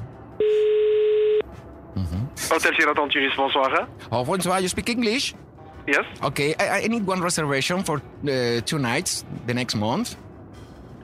For uh, today. No, no, no, the next month. Ah, 14 you of call April. tomorrow morning at 8 o'clock in the Ah. morning because the the guest is uh, return at home now. Okay, but but, but, but uh, you, you, you, you can um, mm, I don't know because I, I want you give him my name. It's possible. Yes. My name is you uh, you send a mail for him. okay, but, but my name is Menudo Cuadro. Minuto. Mhm. Cuadro. Cuatro. Okay. Thank you. Thank you. Bye bye. Okay. Thank you. Bye-bye. Pero, por Pero uy. ¿cómo te la has sacado de esa manera? ¿Has visto? Te has sacado la chorra O así sea, sobre la esto, mesa. esto ha sido Pero, eh, bestial. O sea, Es que estáis sido- hablando con uno que quería concursos en su habitación desde Es pequeño. Eh, me he quedado. No doy crédito. ¿Cómo me he quedado? Yo estaba diciendo, ¿qué está haciendo? Eh, Eh, un 10. O sea, un es que 10, se ha pasado el juego. claro, o me he quedado tan en shock. Es que que decir, se ha pasado el juego. eh, bueno, y pasarse el juego tiene premio. ¿Dónde está el premio? ¿Ah, sí? Este hombre, Claro, no te piensas No que te vas a. fastidies. Te Claro, vamos a tienes dar una bolsa de merchan. merchan con de nuestras cacahuetes. amigas de. No sé si Pues cacahuetes. no sé si hay pero cacahuetes, pero te los Te vamos los a buscamos comprar. un momento, que te los has Ay, ganado. qué chuli, Son unas cositas de merchan de Europa. Oye, me he quedado muerta. ¿Has visto? Así Es, es bestial. Oye, si alguien quiere aprovechar la Eso. reserva que ha hecho Jordi allí en. Bueno, tenéis una reserva a vuestro nombre, que lo sepáis. Claro, no, no, Menudo por cuadro. eso. Si alguien quiere aprovechar esa reserva Mañana llamarán aquí al teléfono del estudio. Minuto 4. Hola. Hello. y los de buenismo se quedarán locos, ¿no? Con esa llamada. Qué maravilla. Bueno, pues podéis viajar al norte de África desde Madrid, ya que han reanudado sus vuelos pues eh, a Marrakech y a Túnez, ¿no? Que con la pandemia pues habían parado Claro. Y ahora volvemos a, a viajar con dos frecuencias semanales a ambos destinos. Una de las prioridades de Europa, bueno, pues es la- esta recuperación de rutas y frecuencias, ¿no, David? Pues nos viene estupendo para el norte de África. Además, amiga, recuerda, con Europa viajas a tu aire, cariño, como tú quieras. La compañía que mejor se adapta al cliente para que puedas configurar tu vuelo a tu medida. Menús adaptados a necesidades, rollo, si eres vegana, vegetariana, no puedes No comer problema, gluten, intolerante a la claro. lactosa, lo que sea. Reservas tus asientos XL, puedes tener wifi para estar escuchando el podcast de Jordi Cruz mientras Ujú. estás volando y que tengas a Samantha Hudson al oído diciéndote cositas. Por supuesto. Eh, equipaje extra, seguro. Tú con lo que llevas, falta. tú Yo- con lo que llevas de equipaje. Real que sí, porque esta semana pasada que estuve en Roma venía que parecía que me había mudado, sí soy. Pero bueno, ¿qué hago? Si no, no es hacer maletas pequeñas. Pues nada, No vale hija, nada. volar a tu aire, ¿no? A mi aire. Volar a tu aire.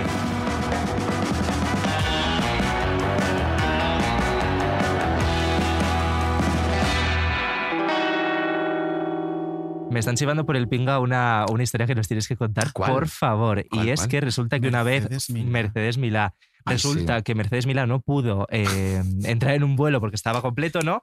Pero Jordi Cruz sí. Ella es Beyoncé. Sí, fue todo un jaleo, fue todo un jaleo y aparte Pepa me lo mostró, o sea, que fue muy fuerte, claro. Nosotros perdimos el vuelo. Y, y- pero no perdimos el vuelo porque llegamos tarde, sino porque la facturación decidió cerrar. Sí. Ah, Hace un segundo defendiéndolo esa facturación y ahora va a. No, pero decidió cerrar y entonces. Pepa, sois basura, que lo sepa. Y nos acercamos al, al- al- al puesto de los billetes, tan no sé, qué, no sé Sí. cuántos. Había un hombre al lado muy cabreado que le había pasado lo mismo que a nosotros. Mm. Y de repente le digo a la chica, lo cuento, me dice, ¿me das la tarjeta de el papel? Le mando, y bueno, me lo devuelve y ponía, vuelve dentro de cinco minutos. A este hombre de al lado le ha pasado lo mismo. Y yo, Y me fui, volví a los cinco minutos. Tú eres el de Attack, ¿no? Tal, no sé qué, sí. Yo, cariño, ahora te cambio el vuelo, no hay ningún problema. No, claro, es que el de al lado sí que lo he tenido que pagar y tal, no sé qué. Y yo, oh my God. y cuando llegamos arriba estaba Mercedes Milá, que le había pasado lo mismo, y estaba peleándose con todo el mundo ahí en el control de seguridad. Y yo, hello, hi. Bye bye Mercedes, cariño, qué maravilla. Y tú, y yo, ah. Seguro que Mercedes no estaba siendo tan maja como tú, que eso no lo estás contando. Mm, estaba peleándose con los de seguridad, eso sí, un poquito. Bueno, pero es Mercedes, o sea, hay que dejar que A ver, sea ¿cómo, como cómo lo va a hacer. Mercedes? Claro. Que claro, también hay que Meándose conocerla. allí en Es que. Mercedes te pega bronca, pero esto es cariño. O sea, Sí. yo creo que ella tiene una forma de ser cariñosa diciéndote, mentecato. Y dices, oh, me acaba de Y decir tú, mentecato, gracias. Qué mono, Mercedes. Mercedes. I love you, te beso. Písame el escroto, como decían de Mónica Naranjo el otro día de Aguilera. Total. Oye, eh, me apetece que nos pise el escroto. Odio Mari, que lo tenemos ya por ahí preparado. Ah, Por ejemplo, ¿Os ¿no? Venga. Maravilloso. Con Odio Mali. Pues nada, odio mal y a pisarnos el escroto, cariño. ¿Cómo O sea, estás? Por favor, esta entradilla absurda que me habéis hecho pisando escrotos. No, señora. Lo que tú quieras. Es una ordinariedad. Bueno, vamos con las presentaciones oficiales. Sí. Jordi Cruz, este es Odio Mali, nuestro crítico musical que está en País Vasco. No lo podemos tener aquí porque, Oye, claro, yo le sigo en Twitter. ¿Ah, sí? Claro. Hombre, A es que la veces, a, ve- audiencia- a veces no estoy de acuerdo con lo que pone. Porque. Odi, ¿tú sabías que te seguía Jordi? Escándalo. No, no lo sabía. Yo, de hecho, lo he empezado a seguir ahora. Ala, que bueno, me parece No pasa nada, no este pasa nada, no pasa nada. Oye, ¿qué música No, tenéis en este pero está bien no estar de acuerdo también. Claro, no, no, sí. no. Y aparte tú opinas, tú eres crítico y yo lo que hago Claro. es. Y tú tienes tu opinión. Yo disfruto. Claro. Claro, yo no tengo que criticar ni tengo que opinar. Bueno, y un poquito sí, vamos Venga, a ser un poquito claro. críticos musicales, pero críticos bien, ¿no? Porque creo que vamos a hablar de Rosalía, ¿no, Dilia? Vamos a hablar. Sí que quiero empezar haciendo una cosa que Ah, quiero que hazla. escuchéis atentamente. Por supuesto. Que es lo siguiente. A ver, Dame un segundo. Es esto. Eso soy yo ¿Qué está comiendo? ASMR de repente. pero ¿y esto? que me estoy Estoy comiéndome mis palabras. ¿eh? Retweet. ¿Están buenas tus palabras? No, son un asco porque es una galleta integral malísima. Partida por la mitad. Partela por la mitad. Siempre partida por la mitad, lo decía Masiel. La he partido, la he partido porque yo Ah. siempre hago caso de Marta Sánchez, excepto cuando habla. Entonces, en este caso. Oye, Marta he Sánchez lleva dos semanas pillando en este Sí. podcast. Luego la queremos invitar y Luego, claro, bueno, vamos a decir, pasará de hecho, lo que- está y no ha venido por lo que sea. Solo tenéis que poner una bandera gigante de España detrás Bueno, y este- viene. mira, allí Ay, podría, ojalá, ese mira, trocito de allí podría ser una bandera realmente. Mira, un poquito es esto. Como las polillas a la luz, ¿sabes? O sea, Claro. Yo creo que Real. Sí, puede ser. Y entonces Total. te estás hablando. luego, luego soy yo el malo, ¿eh? Pero. Oye, eso no es malo. Jordi Cruz es el bueno. Eso que mismo. quede Claro. Soy el bueno para llamarle malo a otro. También Eso te digo, es, ¿eh? es, eso una, es. es una cosa A medio mí rara. también decirte que no me parece tan malo el otro. Hombre, hace de malo. Y hace de malo, Hace pero de no me cae mal. No. Lo siento, a lo mejor me Bueno. linchan, pero no me cae especialmente mal. Em, Odilia, entonces, ¿por qué te estás tragando tus palabras? Me estoy comiendo mis palabras repugnantes Sí. de integral porque eh, reconozco que eh, pensé que el disco iba a ser una absoluta Q3 y no lo ha sido Dilo, realmente. dilo. Para dilo. sorpresa de todos, yo creo. Oye, pues te honra. Sí. Te honra Sí, decirlo. sí, me honra. Cariño. Me honra decir que me equivoqué. Me equivoqué. Entonces, como diría Lidia Lozano, mejor dicho, como diría, diría Lidia Lozano, la cagué. Has sido víctima de tu propio fracaso. de mi propio fracaso. Total. Exacto. Entonces, ¿te parece un buen disco Motomami ahora? Sí, me parece un buen álbum. O sea, es verdad que yo sigo diciendo que los adelantos mm, creo que no han estado bien elegidos. Yo tampoco lo O estamos en desacuerdo Puede con ser que los adelantos sean lo más flojo del disco. A mí me lo, a mí me lo parece. Puede ser. A mí no pero, me. ¿cómo, pero ¿cómo? Vamos a ver. A ver si vamos a, A ver. condenar a hostias. Eh, A por ver. favor. O sea, bien, Saoko, papi, Saoko. Claro, y luego. Chica, chicken teriyaki, mi moto quiere maki. O sea, Se saltan que- las coreografías. A ver, No sé qué estabais esperando que hiciera Rosalía. Yo tengo que ser sincero, yo eh, Chicken Teriyaki la he sustituido, como diría Belinda, por Apalé en el disco. Apalé, o sea, Apalé. realmente Mm. Mm. he quitado Chicken Teriyaki, me parece insufrible, pero el resto es verdad que me parecen bastante guays. Sí que es cierto que las album tracks me parecen mejores que los singles que salieron previamente. Entonces yo realmente la expectativa que tenía es que el disco iba a ser un churro. O no un churro, pero no un disco a la altura del anterior. Y resulta que sí lo ha sido. Total, total. Surprise, o sea, bitch. estoy de acuerdo con todo. Ahora sí que es verdad que disfruto más Chicken Teriyaki desde que me sé mejor la coreografía, ¿eh? O sea, este. Aquí, Aquí, chicken Eh, teriyaki. sí, sí. Total, desde que la bailo la disfruto más, Odi, por si te lo quieres aprender y- Claro. y, pasarnos un, un vídeo haciendo. Claro, soy yo Chanel ahora. Oye, Drake. Pero eso cuando, cuando, cuando lanzó, cuando lanzó el vídeo este que estaba en, en el telesilla cantando Te Sí. quiero, a mí me pareció tan bonito eso y todo el mundo tirando beef. ah, ah, y decía, pero vamos A a, mí ese ver. vídeo me gustó. O sea, Es que el me gustó. A ver, el vídeo es Ya, que muy pero- bonito. Te quiero right. Pero ver, cualquier- yo creo, Sí. yo creo que se está yendo un poco la pinza. O sea, No. eso fue una Q3 épica. Estás a Pero épica. medio segundo de decirte, Odi, no hay tiempo, chao. Claro, pero a ver, dos minutitos, No, pero es como lo de quiero contarte mi velero. O sea, hay letras que no hay que darle más vueltas. Están súper bien hechas. Esa O sea, eso no significa que sean condón, buenas. creo. ¿Ah, sí? Follar con condón, me parece que hablaba de esa Joder, canción. pues ya no llegué a Quiero montarte mi velero, ponerme yo el sombrero. Y hacerte eso. Yo ay, quiero saber ahora lo que opina la gente de esta comparativa que habéis hecho entre Rosalía y la canción del velero. No, hemos comparativa. como- Oye, no, no, no, no. Es, es letras, el valor de las La letras. mujer que se va a veces- tirar a la piscina. me No, no, no, que quiero abrir un paréntesis Ah. porque te lo quiero preguntar a ti. ¿Cuál era la canción de la lavativa? Eh, para llenarme de ti. de la Ah, esa. Hoy me, Hoy me quedé vacío para llenarme de ti. Habla de una lavativa antes de follar por el culo, claro. Todito, mi amor. Ay, qué horror ¿Ves? de lectura. Está sí, quedando tu sí, sección es- finísima. Es una lectura preciosa, literal. preciosa. Y Ramón. No, pero a mí me gustaría decir una cosa que hemos comentado alguna vez en tu sección, Odi, y que hay que decirla Sí. más, y que una vez la dije por Twitter y un montón de señoros se me echaron encima, aunque Rosalía Sí. hubiera hecho un churro, que esto lo, comenté de Aitana una vez, aunque Rosalía hecho un chu- hubiera hecho un churro, que no es el caso, tiene todo el derecho de hacer un churro. Me refiero, cualquier artista femenina de este país tiene el mismo derecho que un artista masculino a la mediocridad, porque tenemos artistas masculinos muy famosos, muy conocidos, muy de renombre, que hacen cosas mediocres y que hacen la misma eh, fórmula de sota, caballo y rey y dos más dos son cuatro cada vez y vida. les comen el mm, y a Rosalía o a Aitana tal hace una cosita un poco más alejada de lo que suelen hacer y les miran con lupa. Chica, pues Total. también tiene derecho a ser mediocre y a no romperse la cabeza y sacar una canción que diga eh, patina aquí chiqueteriyaki. Y tienes que tener, yo creo que los ovarios muy, buen, muy bien puestos para aguantar toda esa tormenta de gente de Sí. "Jo, tal, no sé, no sé", cuando jolín, están hablando de tu propia creación, ¿no? Y- Claro, y, y cuando no la han visto aún, entonces dices, jolín, es que me estáis viendo la punta del dedo y ya me estáis diciendo que voy mal vestida. Es como de, Claro. deja que salga por las escaleras y Lo me que vais pasa a... es que yo, esto, fíjate, he creado un debate en Twitter hoy de, en realidad, cuando tú em, expones un adelanto de un disco, tampoco se le puede pedir al público que no valore lo que cree que va a venir, ¿no? Porque al final ese adelanto se supone Claro, que es para generar una conversación. El trabajo. Claro. Pero ¿por Claro. qué se comenta más agresivamente lo que no te gusta y lo que te gusta ni lo comentas? Claro. Porque nos encanta, porque somos todos unos jubilados a pie de obra. Hombre, ¿Qué mejor tenemos que eso es hacer. Twitter. O sea, es que. Get a Claro, job. Claro, somos, a ver, cuando decimos esta gente está desempleada, pues es que todos somos un poco desempleados en el fondo. O sea, yo reconozco que a mí me encanta ver un accidente de coche eh, a cámara lenta en el término, en términos musicales. O sea, Ujú. es- me parece muy divertido. Luego también me gusta eh, decir que, pues como ahora, ¿no? Que me he equivocado y que realmente el proyecto es muy guay. Pero a mí el momento drama de. ¡Uh! que se líe de la gente criticando y montando unos dramas de la leche me parece muy divertido. Entonces estoy como muy a favor de que se líe. A Jordi le parece menos divertido. No, yo sabes qué pasa, que es que yo totalmente de acuerdo a criticar cuando forma parte de nuestro dinero, o sea, oye, critica a los políticos, critica la gestión, tal, no sé qué, porque, joder, están haciendo cosas, pero criticar algo en el que a mí ni me va ni me viene, no hay mi dinero, es como de que va bien, oye, la opinión tal, bla, bla, bla, bla, todo lo que tú quieras, pero es que de repente se transforman en unas tormentas de esta tía se le ha ido la pinza, pero no entiendo Hombre, sus claro. letras, tal, Mm. no sé qué, y dices, joder, vamos. También estoy de acuerdo en que eso es, que a mí, los por ejemplo, ventiladores. ese tipo de drama me gusta verlo desde la barrera, en plan, que Claro. se desquicie y se pelee entre ellos. Pero sí que es verdad que el nivel de crítica este de, ay, es que ya no es lo que era. Bueno, chicas, que qué aburrimiento. Es que no va a hacer lo que tú quieras. Claro. Que por O sea, cierto me ha parecido claro. muy guay eh, esto que ha dicho el hormiguero copiando a programas estadounidenses de, em, Ay, de ponerla como una señora random y sacar Mm. a la calle a preguntar a la gente por sí misma. Así muy guay.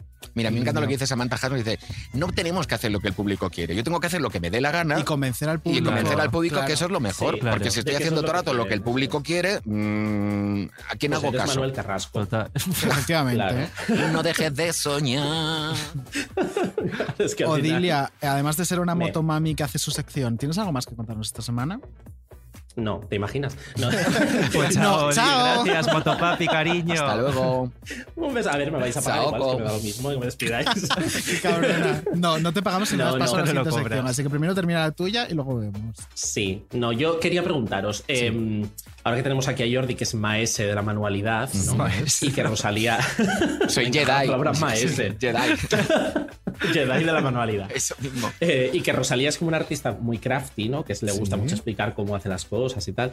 Hmm. ¿Vosotros sois más de artistas crafty o de artistas como más que le den todo hecho y que aparezca el proyecto y digáis, "Mm, me da igual cómo se ha hecho, dámelo todo"? A mí me gusta el rollo crafty. De hecho, antes Sí. estábamos hablando de lo de las stories, ¿no? De, de Rosalía explicando el malquerer. Joder, yo estoy deseando que lo haga. A mí me gusta mucho el, el Con, saber. con este disco lo ha hecho ya con algunas canciones. Ya te Sí, dice, y este es el beat, y este no sé sí, qué. Y dices, pero chica. ha hecho un eh, adelantito.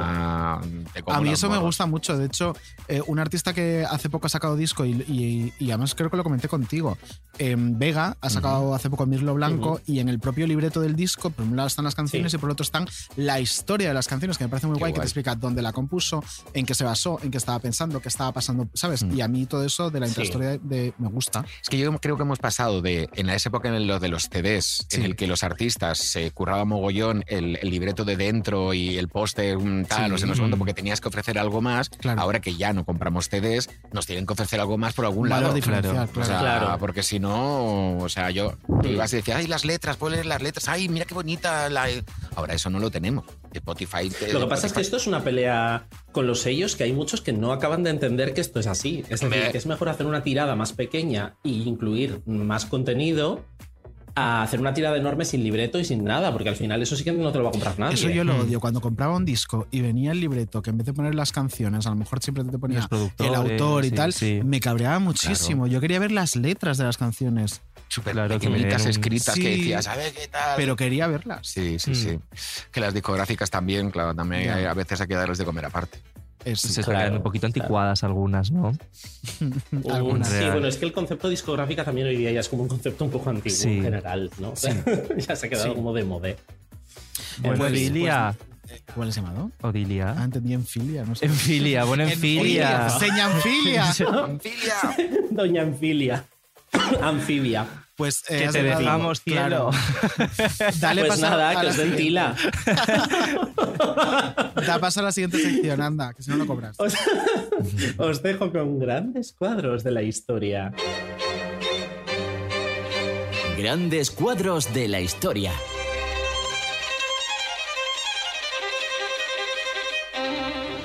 ¿Saben que una cosa sí pasó en Brasil? Secuestraron a chiquita muy pequeñita y ella estaba llorando mucho porque cuando se despertó estaba en los brazos de una persona que no era de su familia. Y el hombre se quedó tan malo porque la chiquita no paraba de llorar que él la mató. Pero pidió el dinero y los padres hicieron todo para dar el dinero, pero cuando dieron, el hombre dijo, yo maté a su hija y ha cortado la hija en pedacitos y después ha quemado la hija. Porque nosotros no podemos nos olvidar que el mundo existe cosas buenas y cosas malas. Incluso para dar el valor cuando nosotros tenemos la oportu- oportunidad de dar una linda sonrisa, de estar feliz con la familia. Muchas personas no dan el valor de tener una familia, de tener amor, de tener comprensión, de tener cariño.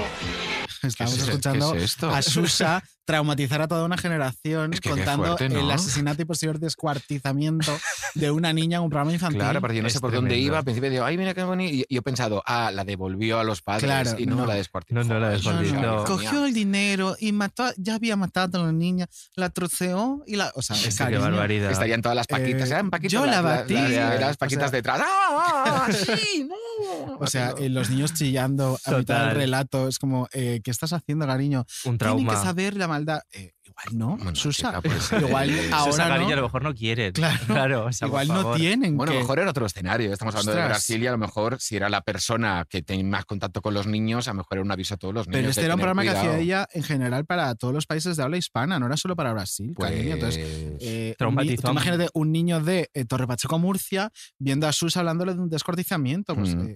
Cariño, no es Hay una generación fatal ahora Y de mismo. hecho, eh, la nombramos por segunda vez, pero Lala Chus siempre mantiene, y cada vez estoy más convencido de que esta señora tiene un lado oscuro súper, súper chungo. Hombre. Mm. Y ostras, eh, contarle a, un- a unos niños un descortizamiento y que la quemó y que no sé qué, ostras, Susa, cariño. Hombre, y nosotros cuando hacíamos Club Disney, me acuerdo una vez hicimos como un vídeo así como de Halloween, de tal, no sé, no sé cuántos, y se inundó la centralita de Telecinco de llamadas diciendo que, que- de qué íbamos. Los niños llorando en su casa, Claro. chillando, con pesadillas. Madre mía. Es que es muy fácil muñeco, traumatizar. Era porque había un muñeco que le giraba la cabeza, 300, no, un- había un muñeco de vete ahí y le giraba la cabeza a 360 grados y eso traumatizó a media. España ese día. El titular. Es muy fácil traumatizar. Es muy fácil traumatizar ¿Vosotros tenéis algún trauma de estos rollos? Mira, a mí, por ejemplo, me daba pánico, pavor. Bueno, aparte del que cuento siempre de Mariñas tapando la cámara, que a mí eso me daba muchísimo miedo. Porque Mariñas empezaba, ¿cómo se llama el programa? Tómbola. Tómbola. Siempre como tapando la cámara y eso a mí me daba pánico, no sé por qué. De pequeño me tenía ¡Ah! que ir. Viene Mariñas. Pero a mí la patata caliente del Grand Prix, Ostras, qué bueno, eh, qué mal lo pasaba. Yo lo ponía mudo porque a mí me encantaba el Grand Prix y tenía que verlo entero. Pero a mí me daba pánico. O sea, tenía que, bueno, tenía que verlo mudo real. Horrible. Y el otro trauma probablemente sea Art Attack con no saber hacer esa frustración. Esos serían mis traumas.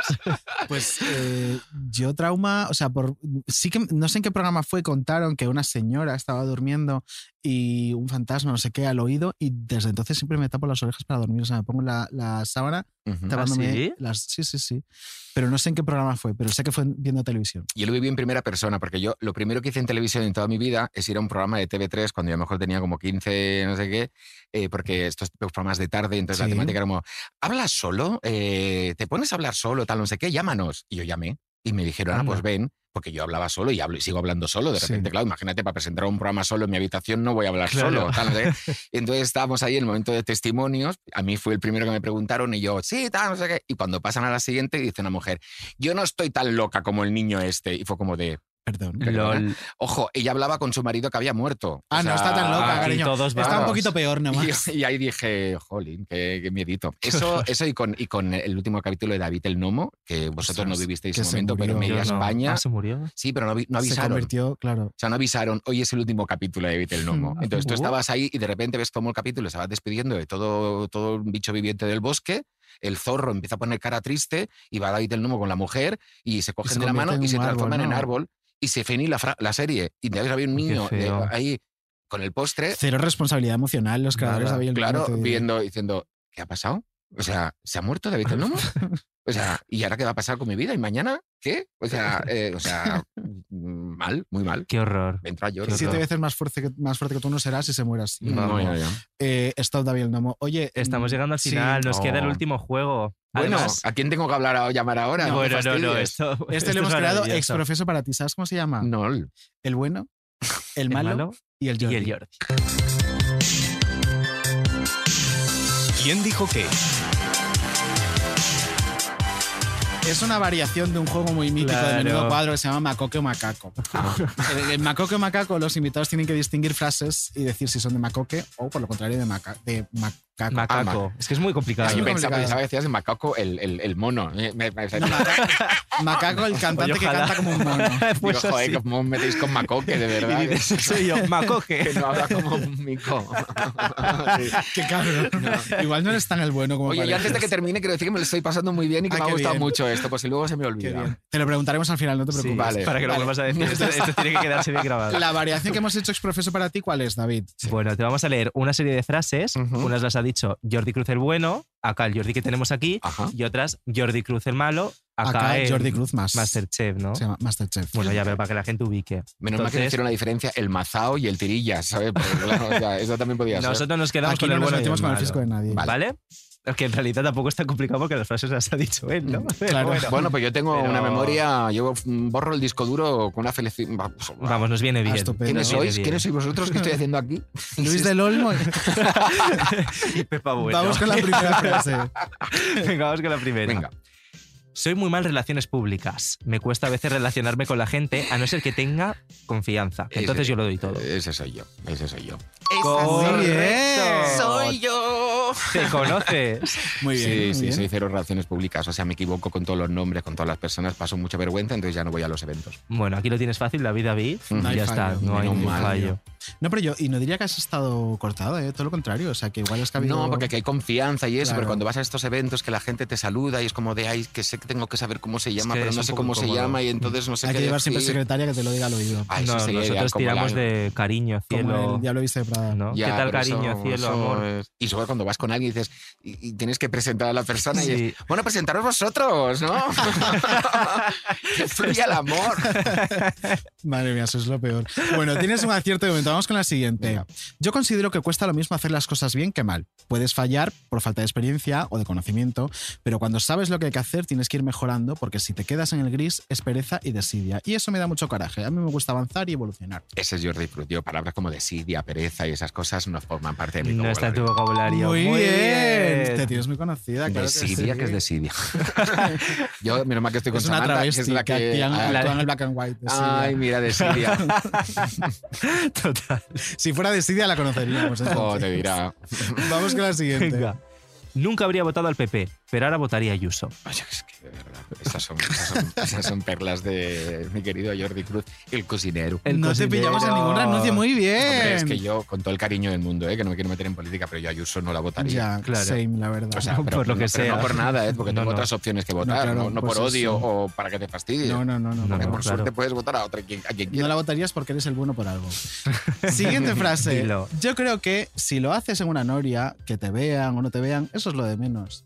Ah, yo lo he hecho en una noria, sí, puede ser. Bueno, a lo mejor es- no soy yo. ¿Quién es Eh, entonces? Yo sí, lo dije yo. Lo dijiste Sí, tú, lo sí, dijiste tú. Sí, soy. Dilo, tata, eres tú. En sigues ahí. Muy bien. Sí, pero no era la noria, era el funicular de la Expo de, Se- de la de Expo de Lisboa. Ah, pero en este corte hablabais de una noria, es en el programa de Miriam Benedicto. Ah, vale. Igual sí. hablabais de una Sí, noria hablamos cosa. ah, es verdad, porque hablábamos de una Entonces Samantha de- explicaba y bueno, yo creo que ¿dónde- una noria... ¿Dónde lo hiciste? ¿no? en el, en el funicular. ya ya- ahí va el titular. Señores, va a titular viral para las Dos próximas puntos. semanas. Lo hice en el funicular de la Expo de Lisboa. Ostras. Oye, pues qué bonito. Pero las expo no suelen estar como súper concurridas. Sí, pasa que tú estabas en un funicular y estaba Pero- yo a solas y Claro. te quiero ride como A mi- solas, solas no formas, estarías. Lo que dice la frase, No. que te vean o no te vean, es lo de menos. Claro. Yo la batí y... Hasta que se montó. Hasta que se montó. Pues ya estaría. Muy bien, Son, y se son, montó y te llevaste son, un punto. son, ya van tres. Vamos con la siguiente frase. Cuatro, cuatro. Ah, cuatro, perdón. cinco. Es verdad. Hmm. El éxito, y más el éxito sin medida, te emborracha y te vuelve loco. A mí me gusta la parte del mérito, no la de después. Eso es de Jordi Cruz también. Muy bien. El, el cocinero. El o sea, malo, claro. vale. Y ya todo el mundo ya, muy bien, es Jordi Cruz. ¿Cuál? No me importa. Puedo decir Jordi Cruz y siempre acierto. Y ya la última. Te iba a decir, te lo juegas todo, pero es que has acertado todas. Entonces es como ya, esto es el para matrícula de honor. Cuando te sale el siguiente crédito, ¿Me gratis. puedo llevar la pantalla? Pues estoy Venga, muy bien. claro, sí, ¿eh? sí. Si te has traído las herramientas- entero. Y tu camiseta también. Todo. Venga, yo te la doy, todo. En todo lo que he hecho, me he sentido tan, tan, tan realizado. He intentado exprimir lo mejor de todo. Ese sí que soy yo. Muy bien. Muy bien. En buena entrevista del español, que he de decir que se escucha igual de mal que el primer episodio de Menudo Cuadro. Me he sentido como súper representado. Y la hicimos aparte en la recepción de la editorial, que pasaba la gente y yo era como de, no o sea, el Y me ha parecido fatal. Este, ese sitio es bueno. Yo pensando, Porque todos los comentarios es comprado un micro nuevo, eh, no sé qué. Es como digo, eh, estas cosas Bueno, pasan. recuerdos de Vietnam nuestros Total, también. ¿eh? O no sea sé, que- también Y, y eso que dice ahí dice está muy bien, porque yo Sí. creo que hay que apoyar mucho más la experiencia y le enriquece que el mérito. Al final vivimos como en un universo que el mérito es lo único que importa. Bueno, a veces, A veces da conseguir- igual. no llegar a ese Mm. mérito gracias a lo que tienes y a veces Total. no todo el mundo llega a ese mérito de la misma forma. Ahora me voy a poner comunista como Samantha Hudson. Voy a sacar la Samantha que tengo dentro. Me cago en la hostia. Esto sigues ahí, de repente, claro. Claro. Esto es maravilloso. Comunismo bien. Hemos llegado al final. Ay, oye, me lo pasa muy bien. No te vas a ir todavía. ¿Qué historia hay detrás de ese objeto? De ese Aurin. Ay, del Aurin, claro. Que no es David Lafuente, hemos de Por supuesto. No, no, ¿te imaginas? Pues mira, en la primera temporada de Club Disney vino el creador de todos los efectos especiales de la historia interminable. Qué guay. Entonces, de repente, cuando sacó el Aurin, yo creo que mis ojos, mm, o sea, se pusieron ahí rollo como los amigos míos que iban de After. Pues así. Entonces, me lo regaló. Obvio que Qué había guay. muchos Aurins en la, en la película, no es que me diera el original, tal, no sé, qué, no sé cuántos, pero regal- y también me regaló, que es lo más curioso de todo también, pasa que se lo tiré, pelo de Fuyur, del dragón. Uh, qué creepy eso. Claro, es que, es que fue un poquito. Claro, el tío se vino arriba como tengo más cosas. Esto Entonces, es pelo de follo. No te diré de qué parte de su Claro, cuerpo. Y fue como, ay, gracias. Pero el- Gracias, el. Aurin sí que me lo guardé porque aparte yo, pues como estas cosas que os contaba, cuando yo vi la historia interminable de pequeño, pues con papel albal y con tal, no sé cómo, me hice el Aurin y entonces yo la llevaba por Qué dentro de la camiseta porque pues en algún momento tenía que irme a fantasía a salvar al mundo. Claro, ¿Sabes? por si acaso, como por lo que pueda pasar. Totalmente, Qué nunca se guay. sabe qué pueda pasar. Oye, ya para acabar, acabar el programa, estamos haciendo una playlist para, ya cuando se acabe todo esto, hacer una fiesta con Sí, los temazos favor. de todos nuestros invitados. Vale. Aunque estoy pensando quedar- que podía pinchar Jordi en esa Claro, fiesta. podrías Ay, yo, me- pinchar yo tú. pincho, ¿eh? Pues mira, ya lo O sea, tenemos. yo pincho. Pero por ahora te tienes que quedar con un tema, que también es el tema con el que vamos a cerrar el programa. Como un tema. El tema que, pon- eh, que pones en todas tus fiestas.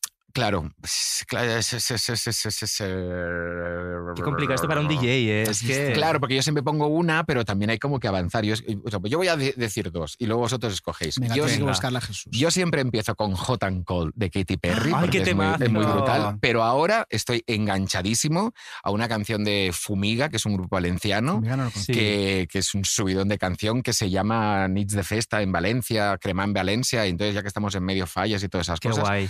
Pero Hot and Cold, cuando yo me pongo a pinchar y se oye el...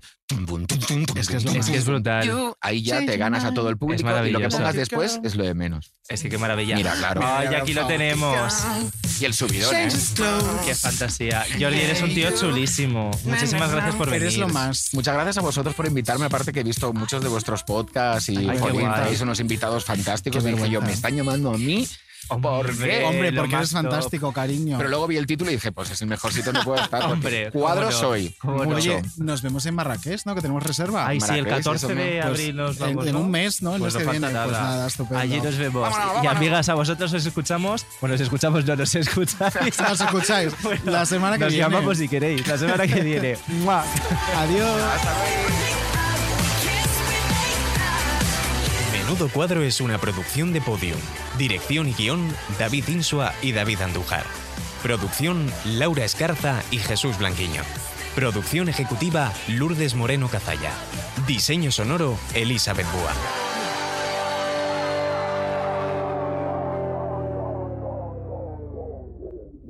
Todos los episodios y contenidos adicionales en podiumpodcast.com. También puedes escucharnos en nuestras aplicaciones disponibles para iOS y Android, y en todos los agregadores de audio.